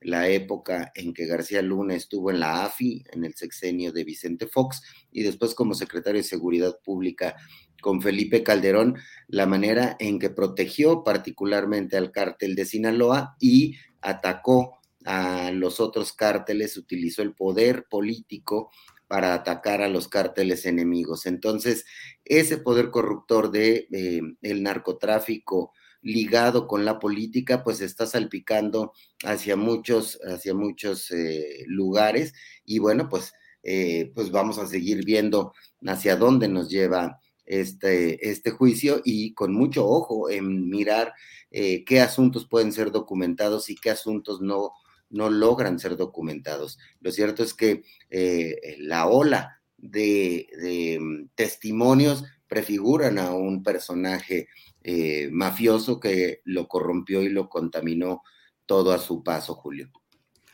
Bien, Salvador, gracias. Jorge, ¿qué opinas de este señalamiento que ha dado a conocer el reportero Jesús García, que está en ah, la Corte de Nueva York, siguiendo el caso de García Luna, que habla de la entrega de 25 millones de pesos mensuales al Universal para acallar las versiones de que este personaje tenía nexos con el crimen organizado? Jorge, por favor. Bueno, pues hemos visto que siguen defendiendo a García Luna algunos personajes, entre ellos, tú ya los decías hace rato, Raimundo Riva Palacio, Carlos Marín, Carlos Loret, de cierta manera lo defienden, ¿no? Y yo creo que cualquier juicio, Julio, las pruebas es la madre reina de las cosas. Pero nosotros sabemos, los que hemos transitado por el periodismo durante muchos años, yo empecé escribiendo en el periódico El Nacional, por azares de la vida, por un amigo ya muerto, Manuel Blanco, que me invitó a la sección cultural, y un día le pregunté a un director del Nacional, oiga, ¿y cuántos ejemplares tiramos? Y nos dijo, todos, porque no se vende. E incluso hizo hasta otra broma. Yo fui una vez a decirle al señor presidente de la República algo que me habían informado y me dijo, puede publicarlo en el Nacional, pero no se lo diga a nadie. ¿Qué quería decir mm. esto? Que nadie leía el periódico El Nacional.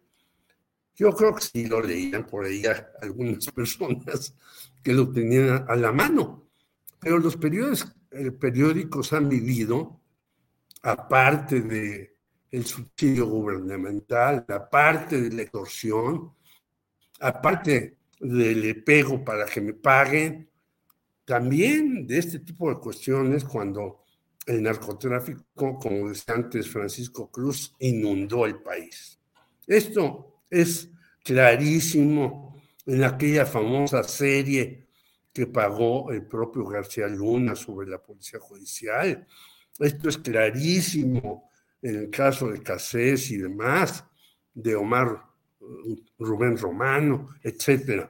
Yo creo que hay edificios como el del Universal que se hicieron con mucho dinero, no por la venta del periódico, sino de muchos lados llegaba dinero para hacer ese edificio, que ahora, yo hace muchos años que no voy por ahí, pero yo trabajé en el Universal en dos periodos. Y después en, en algún momento fui y hay pisos vacíos del Universal. ¿Qué quiere decir? Que se hizo esto cuando fluía el dinero a raudales en ese periódico y en otros periódicos, ¿no? Este, y que alguno de ellos viene a alguna parte muy importante de ese dinero venía del narcotráfico. Eso es clarísimo. No debemos tampoco sacarle la vuelta a esto. Yo creo que habría que investigar y si los eh, defensores de García Luna dicen, dicen, no me toquen ese vals, habría que tocarlo y habría que escucharlo con atención y habría que saber quiénes recibieron dinero de esos narcotraficantes, de ampones, y de hasta policías de la judicial. No hay que olvidar que la Dirección Federal de Seguridad repartía charolas a las narcotraficantes como si fueran chocolates eh, en un momento dado. Sí, bien. Bien, Jorge. Eh, Salvador Frausto, ¿cómo ves lo que sucedió ayer domingo en Querétaro, donde hubo discursos pues muy claros y muy directos de Santiago Krill y de la ministra Norma Piña sobre todo y también una respuesta clara, directa, creo yo, del propio presidente López Obrador. ¿Cómo ves esa confrontación de puntos de vista, de proyectos de nación, Salvador? Sí, bueno, vimos, eh, me pareció una discusión interesante em, eh, con cierto fondo eh, importante, más allá de de las formas que muchas veces son importantes en, política, de si la ministra se quedó sentada, saludó, no saludó, si hoy el presidente celebra que se haya quedado sentada, que no se haya levantado, eh, que muestra esto, digamos, eh, división de poderes y efectivamente pues era eh, una costumbre o era habitual que en esas circunstancias estuvieran de pie eh, los ministros de la Corte en este tipo de festejos, em, pero vimos eh, a un em, representante del legislativo del PAN, a Santiago Krill, dando un discurso eh, pidiendo rectificar el camino que ha seguido hasta ahora el gobierno de López Obrador, a López Obrador diciendo que prefiere hacer todavía mayores ajustes a la, a la constitución para quitarle esos sesgos neoliberales que él ve que, que, han impregnado a la Constitución en los últimos años, y a la ministra Piña, eh, pues planteando todo el asunto este de la división de poderes y que se respete a, a los jueces. A mí me recordó esa, esa, ese evento y esos posicionamientos de tres eh, personajes de los poderes de, la nación. A, cuando he participado en mesas de análisis o incluso en elaborar, eh, digamos, ciertos eh, criterios o, principios por los cuales se van a regir los medios de comunicación. Eh, recuerdo particularmente en el que colaboré con MX en esta última etapa, en el que planteábamos en una discusión interna de periodistas que la crítica debería ser a los poderes, no al poder, que llevamos eh, durante muchos años pensando que las críticas al, poder se centran hacia el poder presidencial. Sin embargo, em, la crítica ejercida desde el periodismo y desde la ciudadanía eh, debe abarcar los distintos poderes. Y un ejercicio como el de ayer, en el que vemos que cierto sector de la ciudadanía critica a, la ministra Piña, otro sector critica al legislador del, del PAN a Santiago Krill, otros a López Obrador, el presidente, eh, pues estamos viendo que se están criticando ahí a distintos, a los tres poderes de la, de la Unión, y eh, veía que escribe Sabina Berman un poco también sobre este asunto recientemente, en el cual, eh, pues bueno, pues hacia dónde debemos dirigir la crítica en una en un país democrático, pues hacia los distintos poderes, y esos son los poderes formales, el eh, legislativo, el ejecutivo y el judicial, que estuvieron representados en el evento de este fin de semana, de este domingo, y, pero también hay otros muchos poderes, los poderes eh, mediáticos, los de los sindicatos, las iglesias.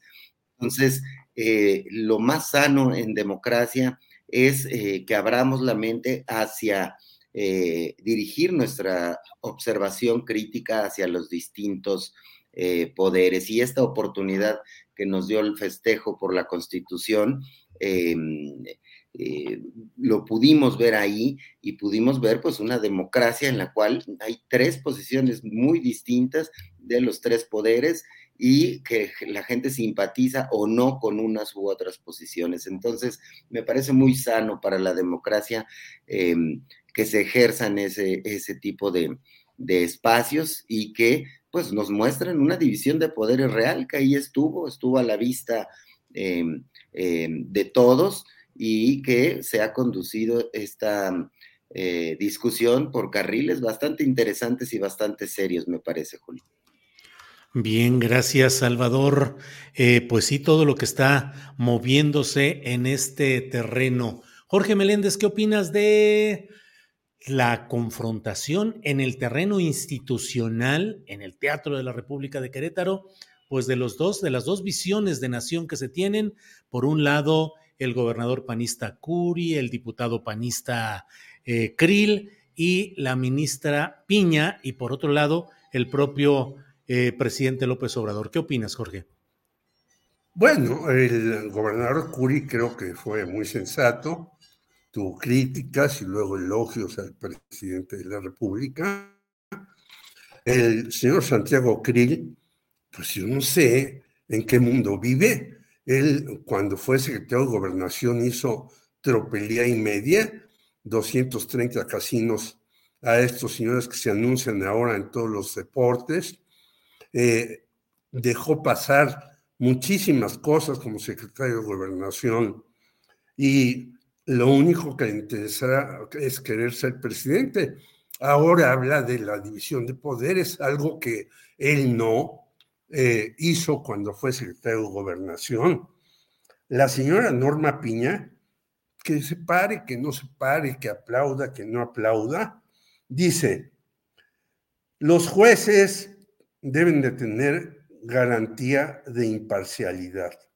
Bueno, yo le recuerdo que el juez Teodulo Pacheco exoneró o quería exonerar a un exdiputado prista, Juan Antonio Vera, que mandó rociar de ácido a María Elena Ríos.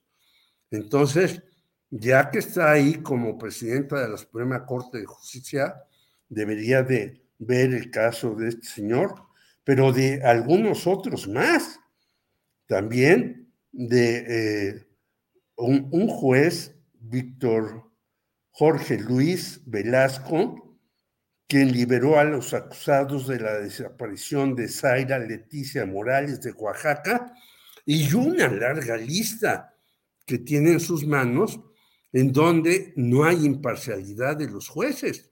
Ojalá ella lo haga.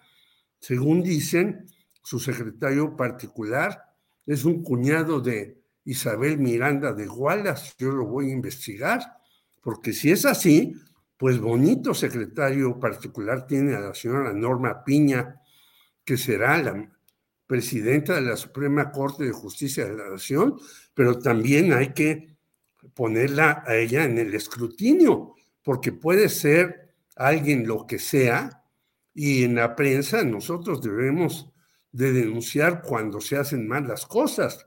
Y la señora Norma Piña tiene derecho a, quedarse sentada y no aplaudir al presidente de la República si le place. Pero lo que no tiene derecho es decir que hay imparcialidad en la justicia. Pues yo creo que ella nunca ha ido a una delegación. A mí sí me han metido por de jugar fútbol de chico, por ejemplo, y nos metían al bote o por tirar agua antes en los días que no, después no se debía tirar, y por muchas otras cosas más. Amigos míos los han metido a la cárcel por traer su, eh, su gramaje de marihuana, acusándolos de traficantes, etcétera, etcétera, etcétera.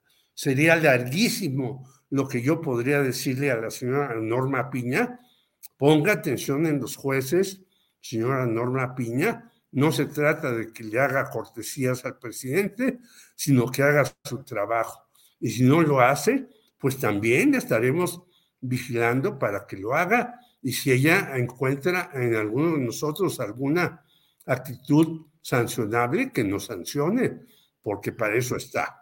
Y el, señor Clint, ya mejor ni hablar, porque él ha sido el mentor de Roberto Gil Suárez y de muchos impresentables, como tú decías, antes se podía uno hasta pelear con Carlos Castillo Peraza, yo lo entrevisté para Radio Educación cuando fue candidato a la jefatura del Distrito Federal y no teníamos coincidencias, pero uno, era un hombre respetable. ¿Y qué nos dijo al final del señor Felipe Calderón? pues lo que es el señor Felipe Calderón ahora, que quiere ser español más que mexicano. Bien, Jorge.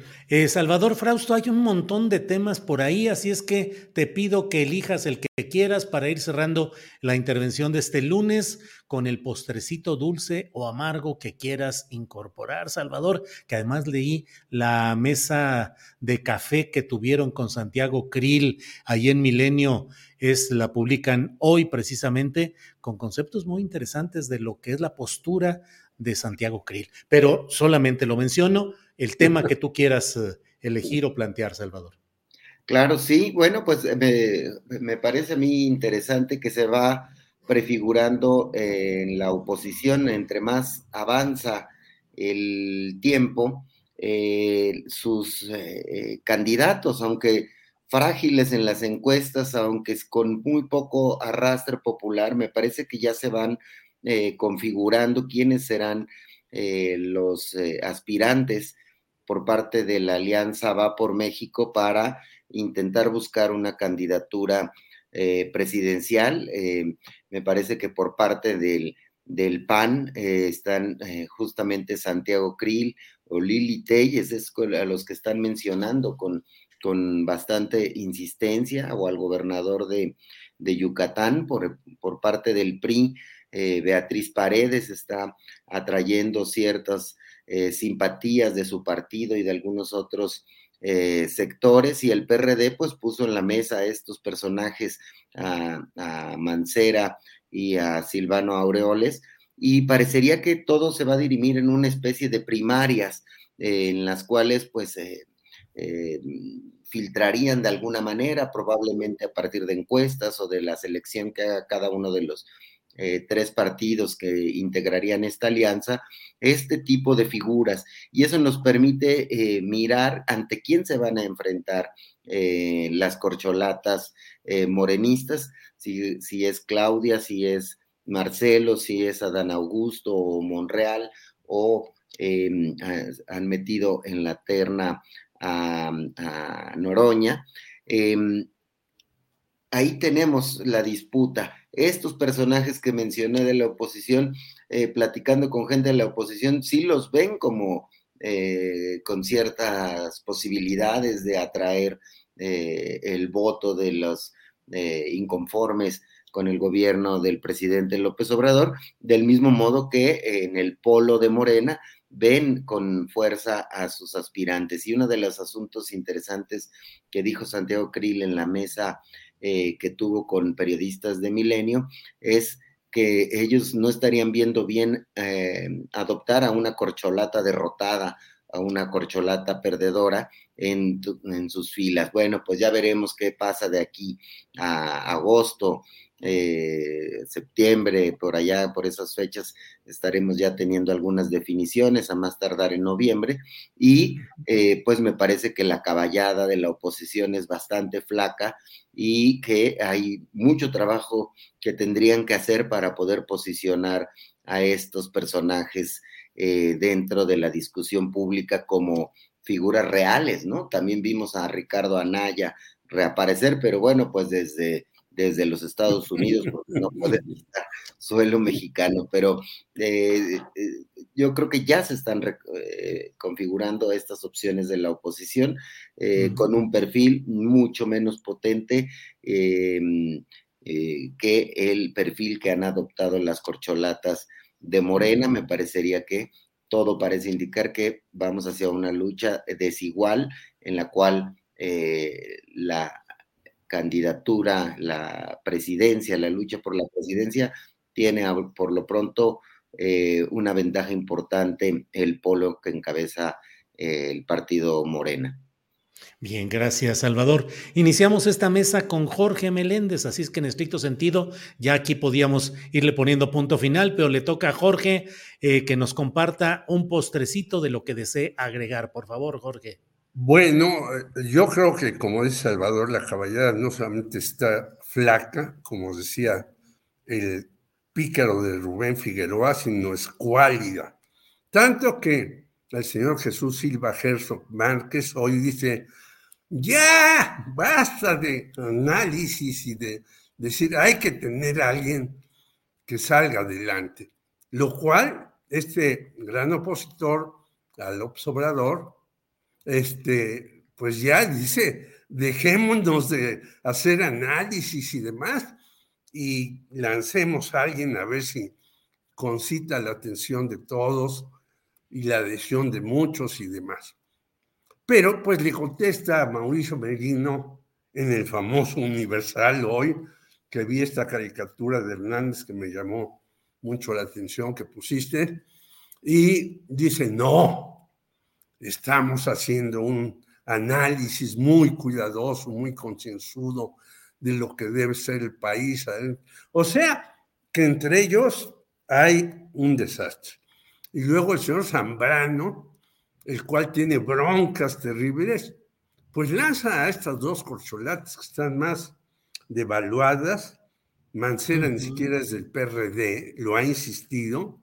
Silvano Aureoles eh, llevaba su banquito por varias partes, no solamente de la República, sino de Estados Unidos, y nadie le hacía caso. Entonces, yo creo que esta cuestión está ya muy deteriorada. Quién sabe si vaya a haber un candidato único, quién sabe de dónde lo vayan a sacar, yo no veo esto. y veo que las corcholatas y las taparroscas, como tú les llamaste, pues van adelante, tienen problemas, tienen dificultades, pero van este, saliendo adelante en todas estas cuestiones. Entonces, me parece que yo no, no veo que estos dos, el PAN, Krill y Lili Telles, ni siquiera para una película cómica puedan tener una importancia capital, pero en fin, ante la falta de alguien, pues tendrá que salir eh, alguna cosa. Y quisiera decir que después de la letra de la palabra, el miércoles a las 6.30, tendremos a Alejandro Almazán, quien presentará un libro acerca de los 25 años de gobierno en eh, antes Distrito Federal, hoy Ciudad de México, de quienes han pasado por ahí, que han sido miembros de la llamada oposición. A ver qué nos plantean novedoso Alejandro Almazán, que ahora ya no escribe sobre narcotráfico, sino sobre cuestiones diferentes y que ha ganado tres veces el Premio Nacional de Periodismo y ver qué trae su libro en estas circunstancias y situaciones. Bien, Jorge, muchas gracias. Eh, eh, gran libro el de, el de Alejandro Almazán, gran libro, el recuento de jefes y jefas de gobierno en la Ciudad de México. Aprovecho también mañana, lo tendremos mañana martes a la una con veinte, a la una de la tarde con veinte minutos, lo tendremos aquí en Astillero Informa. Salvador, ya nos vamos y sigue la encuesta, el sondeo de qué color quiere usted que se pinte la barba, don Salvador Frausto, de azul, de rojo o de qué color. ¿Son los únicos azul y rojo las únicas posibilidades cromáticas, Salvador? Eh, son las, este, las finalistas, Julio, ya, estamos este, en, las semifinales, ya nada más quedan esas dos opciones. Bueno, pues sí, pero pues un jurado, como dices, muy difícil de sí, pues convencer o de resolver cuando entra uno a ese tipo de jurado, pues son los más complicados del mundo. El morado se quedó, se quedó, a una rayita, morado. muy bien. Salvador, muchas gracias por todo. gracias, buena semana para todos. Igual, Jorge, gracias, buenas tardes. No, gracias a los dos, gracias a todos los que hacen posible y a la audiencia que siempre nos manda sus comentarios, a veces favorables, a veces desfavorables, pero los recibimos con mucho gusto. Hasta luego. Gracias, hasta luego. Gracias Jorge, gracias Salvador, hasta luego. Son las 3 de la tarde con 5 minutos y vamos de inmediato con mi compañera Adriana Buentello, que ya está de regreso por aquí. Adriana, ¿qué tenemos ya para cerrar? ¿Ya huele a sopita o todavía no? No, todavía no, porque antes hasta, el hombre se nos va a quitar con estas declaraciones, Julio, de justamente de este periodista eh, Jesús García que está cubriendo este juicio en contra de Genaro García Luna. Hay datos relevantes. Julio, híjole, de verdad que sí eh, está eh, pues muy complicado todo lo que está sucediendo allá, porque sobre estos 25 millones de pesos mensuales que estarían, pues habrían entregado eh, de acuerdo con estos testimonios al periódico El Universal, de acuerdo con el testigo número 18, que es el sexto cooperante Héctor Villarreal Hernández, quien fue secretario de Finanzas en el gobierno de Moreira, pues hay una triangulación aquí muy particular, Julio, con el exgobernador del estado de Coahuila, Humberto Moreira, quien dice en esta publicación que ha hecho hace unos minutos Jesús García, quien era su compadre y tenía una plataforma para políticos que les ofrecía facilidades para viajar y tener contacto con medios de comunicación. Y señala Julio, García Luna le pidió a Moreira una reunión con Juan Francisco Ili Ortiz, dueño del Universal, para que lo ayudara a limpiar su imagen. El exgobernador acordó una reunión entre ambos, a partir de la cual se concretó el acuerdo. Así que Villarreal Hernández acompañó a Sergio Montaño, enviado de García Luna, a realizar el primer pago en efectivo al Universal. Incluso Julio dijo que llevaba una maleta chiquita y que el resto del dinero estaba en una eh, camioneta, Julio pues eh, situación, declaraciones importantes en este caso, Julio. Vaya, vaya, pues sí que son importantes, son detalles. Ya habrá columnistas que nos digan cuánto pesa entregar esa cantidad de dólares. Ya ves que hubo por ahí alguno de ellos que malas, cuentas, ¿no? Ya casi querían un tractor. Sí, que decía, no, para entregar esa cantidad de dinero se necesita, es una tonelada, cuando en realidad pues no es así, ni remotamente, pero bueno, pues ya estarán haciendo los cálculos. Eh, Sergio Montaño, que si no me equivoco era oficial mayor de la Secretaría de Seguridad Pública con el propio Genaro García Luna, creo. Sergio Montaño. Eh, a lo mejor me equivoco, pero creo que por ahí va. Pues vaya cosas, y mira, sale además al baile, sale ni más ni menos que Humberto Moreira, que fue gobernador del estado de Coahuila, fue uno de los principales organizadores de lo que se llamaba en aquel tiempo el sindicato de gobernadores, que estaba apoyando económicamente y políticamente, pero sobre todo económicamente, la precampaña presidencial de Enrique Peña Nieto.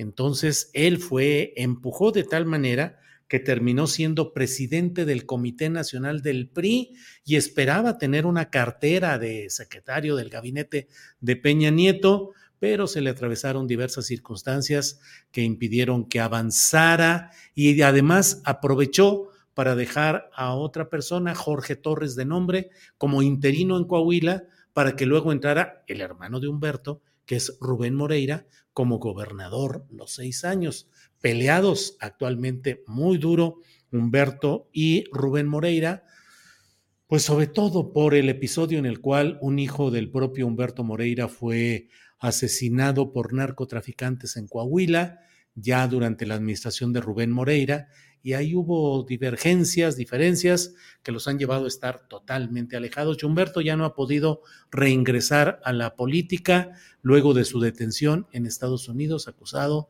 pues de asuntos también complicados, Adriana Buentello. Julio, y además, otra declaración importante y que confirmaría lo que han dicho aquí en este espacio eh, periodistas como Olga Warnat, como Edgar Monroy, eh, incluso como Anabel Hernández, respecto al conocimiento de este tema por parte del expresidente Felipe Calderón, porque Villarreal Hernández también habló de una reunión en la que estuvo con Moreira García Luna en el lujoso departamento en Santa Fe del exsecretario de Seguridad Pública del gobierno de Felipe Calderón. Yo creo que aquí vale la pena pues retomar algunos de los dichos, Julio, que hemos tenido aquí en algunas de las entrevistas que eh, pues han dado estos, eh, pues estos periodistas eh, sobre esta, pues sobre estos hechos y pues recordar que en su época además pues hubo no solamente estos pagos, esta, o estos supuestos pagos que de acuerdo con este testigo se están dando a conocer, sino también la persecución contra este tipo de periodistas, contra este tipo de periodismo. Así que pues vamos a ver porque se pone interesante este tema, Julio. Vaya que se pone interesante y como dijo Paco Cruz, más nombres seguramente van a seguir saliendo ahí, a pesar de que el juez haya dicho que no van a tener una eh, que no deben ser incorporados como pruebas o en, el, en los alegatos que se están sosteniendo allá en Nueva York, pero pues tiene una importancia relevante todo lo que ahí se dice. Ya estaremos viendo qué más viene. Adriana, pues sí, ya hasta quitaste, ya se quitó de veras el, el, gusto por la sopita en lo inmediato con estas noticias, pero ahorita recuperamos aroma y gusto por la sopita, Adriana. Julio, pues ya nada más para cerrar, cambiando un poco también el tema, eh, sobre lo que pasó, terminando de hablar un poco sobre la izquierda, que hoy fue una plática o una eh, referencia en la conferencia mañanera por parte del presidente y, por parte también de la periodista Dalila Escobar de la revista Proceso, que me pareció interesante porque esto parte también de los señalamientos que hizo en su momento el presidente López Obrador sobre el ingeniero Cuauhtémoc Cárdenas cuando pensaba que estaba eh, involucrado o que participaba en esto que era o es la plataforma México colectivo. Y pues le pregunta también la periodista si no cree que había sido un poco rudo. Y el presidente, pues por un lado, eh, contesta, pues que no, y hace una diferenciación entre lo que es un enemigo y adversario político. Vamos a escuchar qué fue lo que dijo. ¿No considera que fue duro? No, no, este, porque decir adversario no es decir enemigo adversario tiene que ver cuando ya no hay una coincidencia política. ¿Por qué el ingeniero no está en su movimiento, presidente, o en su gobierno? Porque él no eh, ha decidido participar, él es un hombre libre, con criterio. Claro que quisieran que nos peleáramos y pues no me voy a pelear con el ingeniero. Si acaso pues, con Claudio, con estos que están ahí, que tampoco este, son enemigos, son adversarios. Ya son hasta promotores nuestros. Bueno, bueno, pues ahí está esa discusión, Adriana, que es una discusión de fondo. ¿De veras hay izquierda en el poder en México? ¿De veras la izquierda ha avanzado y ha caminado realmente los posicionamientos de izquierda en México? ¿O por el contrario, es una izquierda a la que no se le ha dejado crecer, que sigue ahí eh, muy confusa entre las esperanzas electorales y las realidades sistémicas? pues es una discusión un poco más para más tarde. Adriana, pues creo que hasta ahí, hasta ahí quedamos en este día o aún hay algo más, Adriana. No, nada más mencionar que el presidente dijo que han, pues también parte de la izquierda ha sido cooptada, ¿no? Por la derecha, estos, estos, estos colectivos que aparentemente son independientes, pero que básicamente es como eh, lo mismo, eh, los mismos intereses que buscan golpear a su gobierno. Y sí es un tema y una discusión pues muy amplia porque eh, sin duda también hay una izquierda que no forma parte o que no ha formado parte de, este movimiento que eh, pues ahora eh, tiene al presidente en, pues en la presidencia y veremos también pues más también opiniones al respecto de incluso organizaciones que han sido un poco desdeñadas, Julio, por el propio presidente de la República. Y pues ahora sí ya huele a sopita, nos preparamos, Julio, con mucho gusto para el programa de mañana. Muy bien, muy bien, muchas gracias. Nos vemos, le invito a que nos acompañe a las nueve de la noche de hoy eh, en una videocharla astillada y mañana de nuevo aquí de una a tres de la tarde. Gracias a quienes nos han acompañado, gracias audiencia, gracias tripulación astillero y pues a pasar ya a nuestra sacrosanta sopita, Adriana Buentello. Gracias. Gracias, provecho, hasta mañana.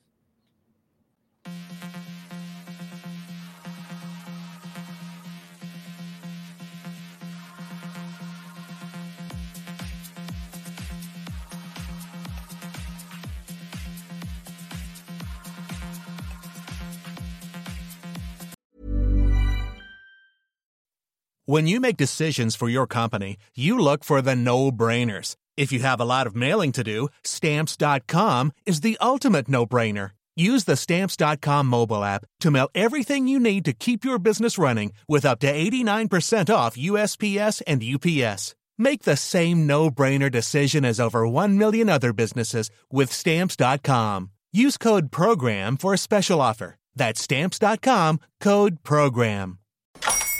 Hola, buenos días, mi pana. Buenos días, bienvenido a Sherwin Williams. ¡Ey! ¿Qué onda, compadre? ¿Qué onda? Ya tengo lista la pintura que ordenaste en el ProPlus app. Con más de 6.000 representantes en nuestras tiendas listos para atenderte en tu idioma y beneficios para contratistas que encontrarás en aliadopro.com. En Sherwin Williams somos el aliado del PRO.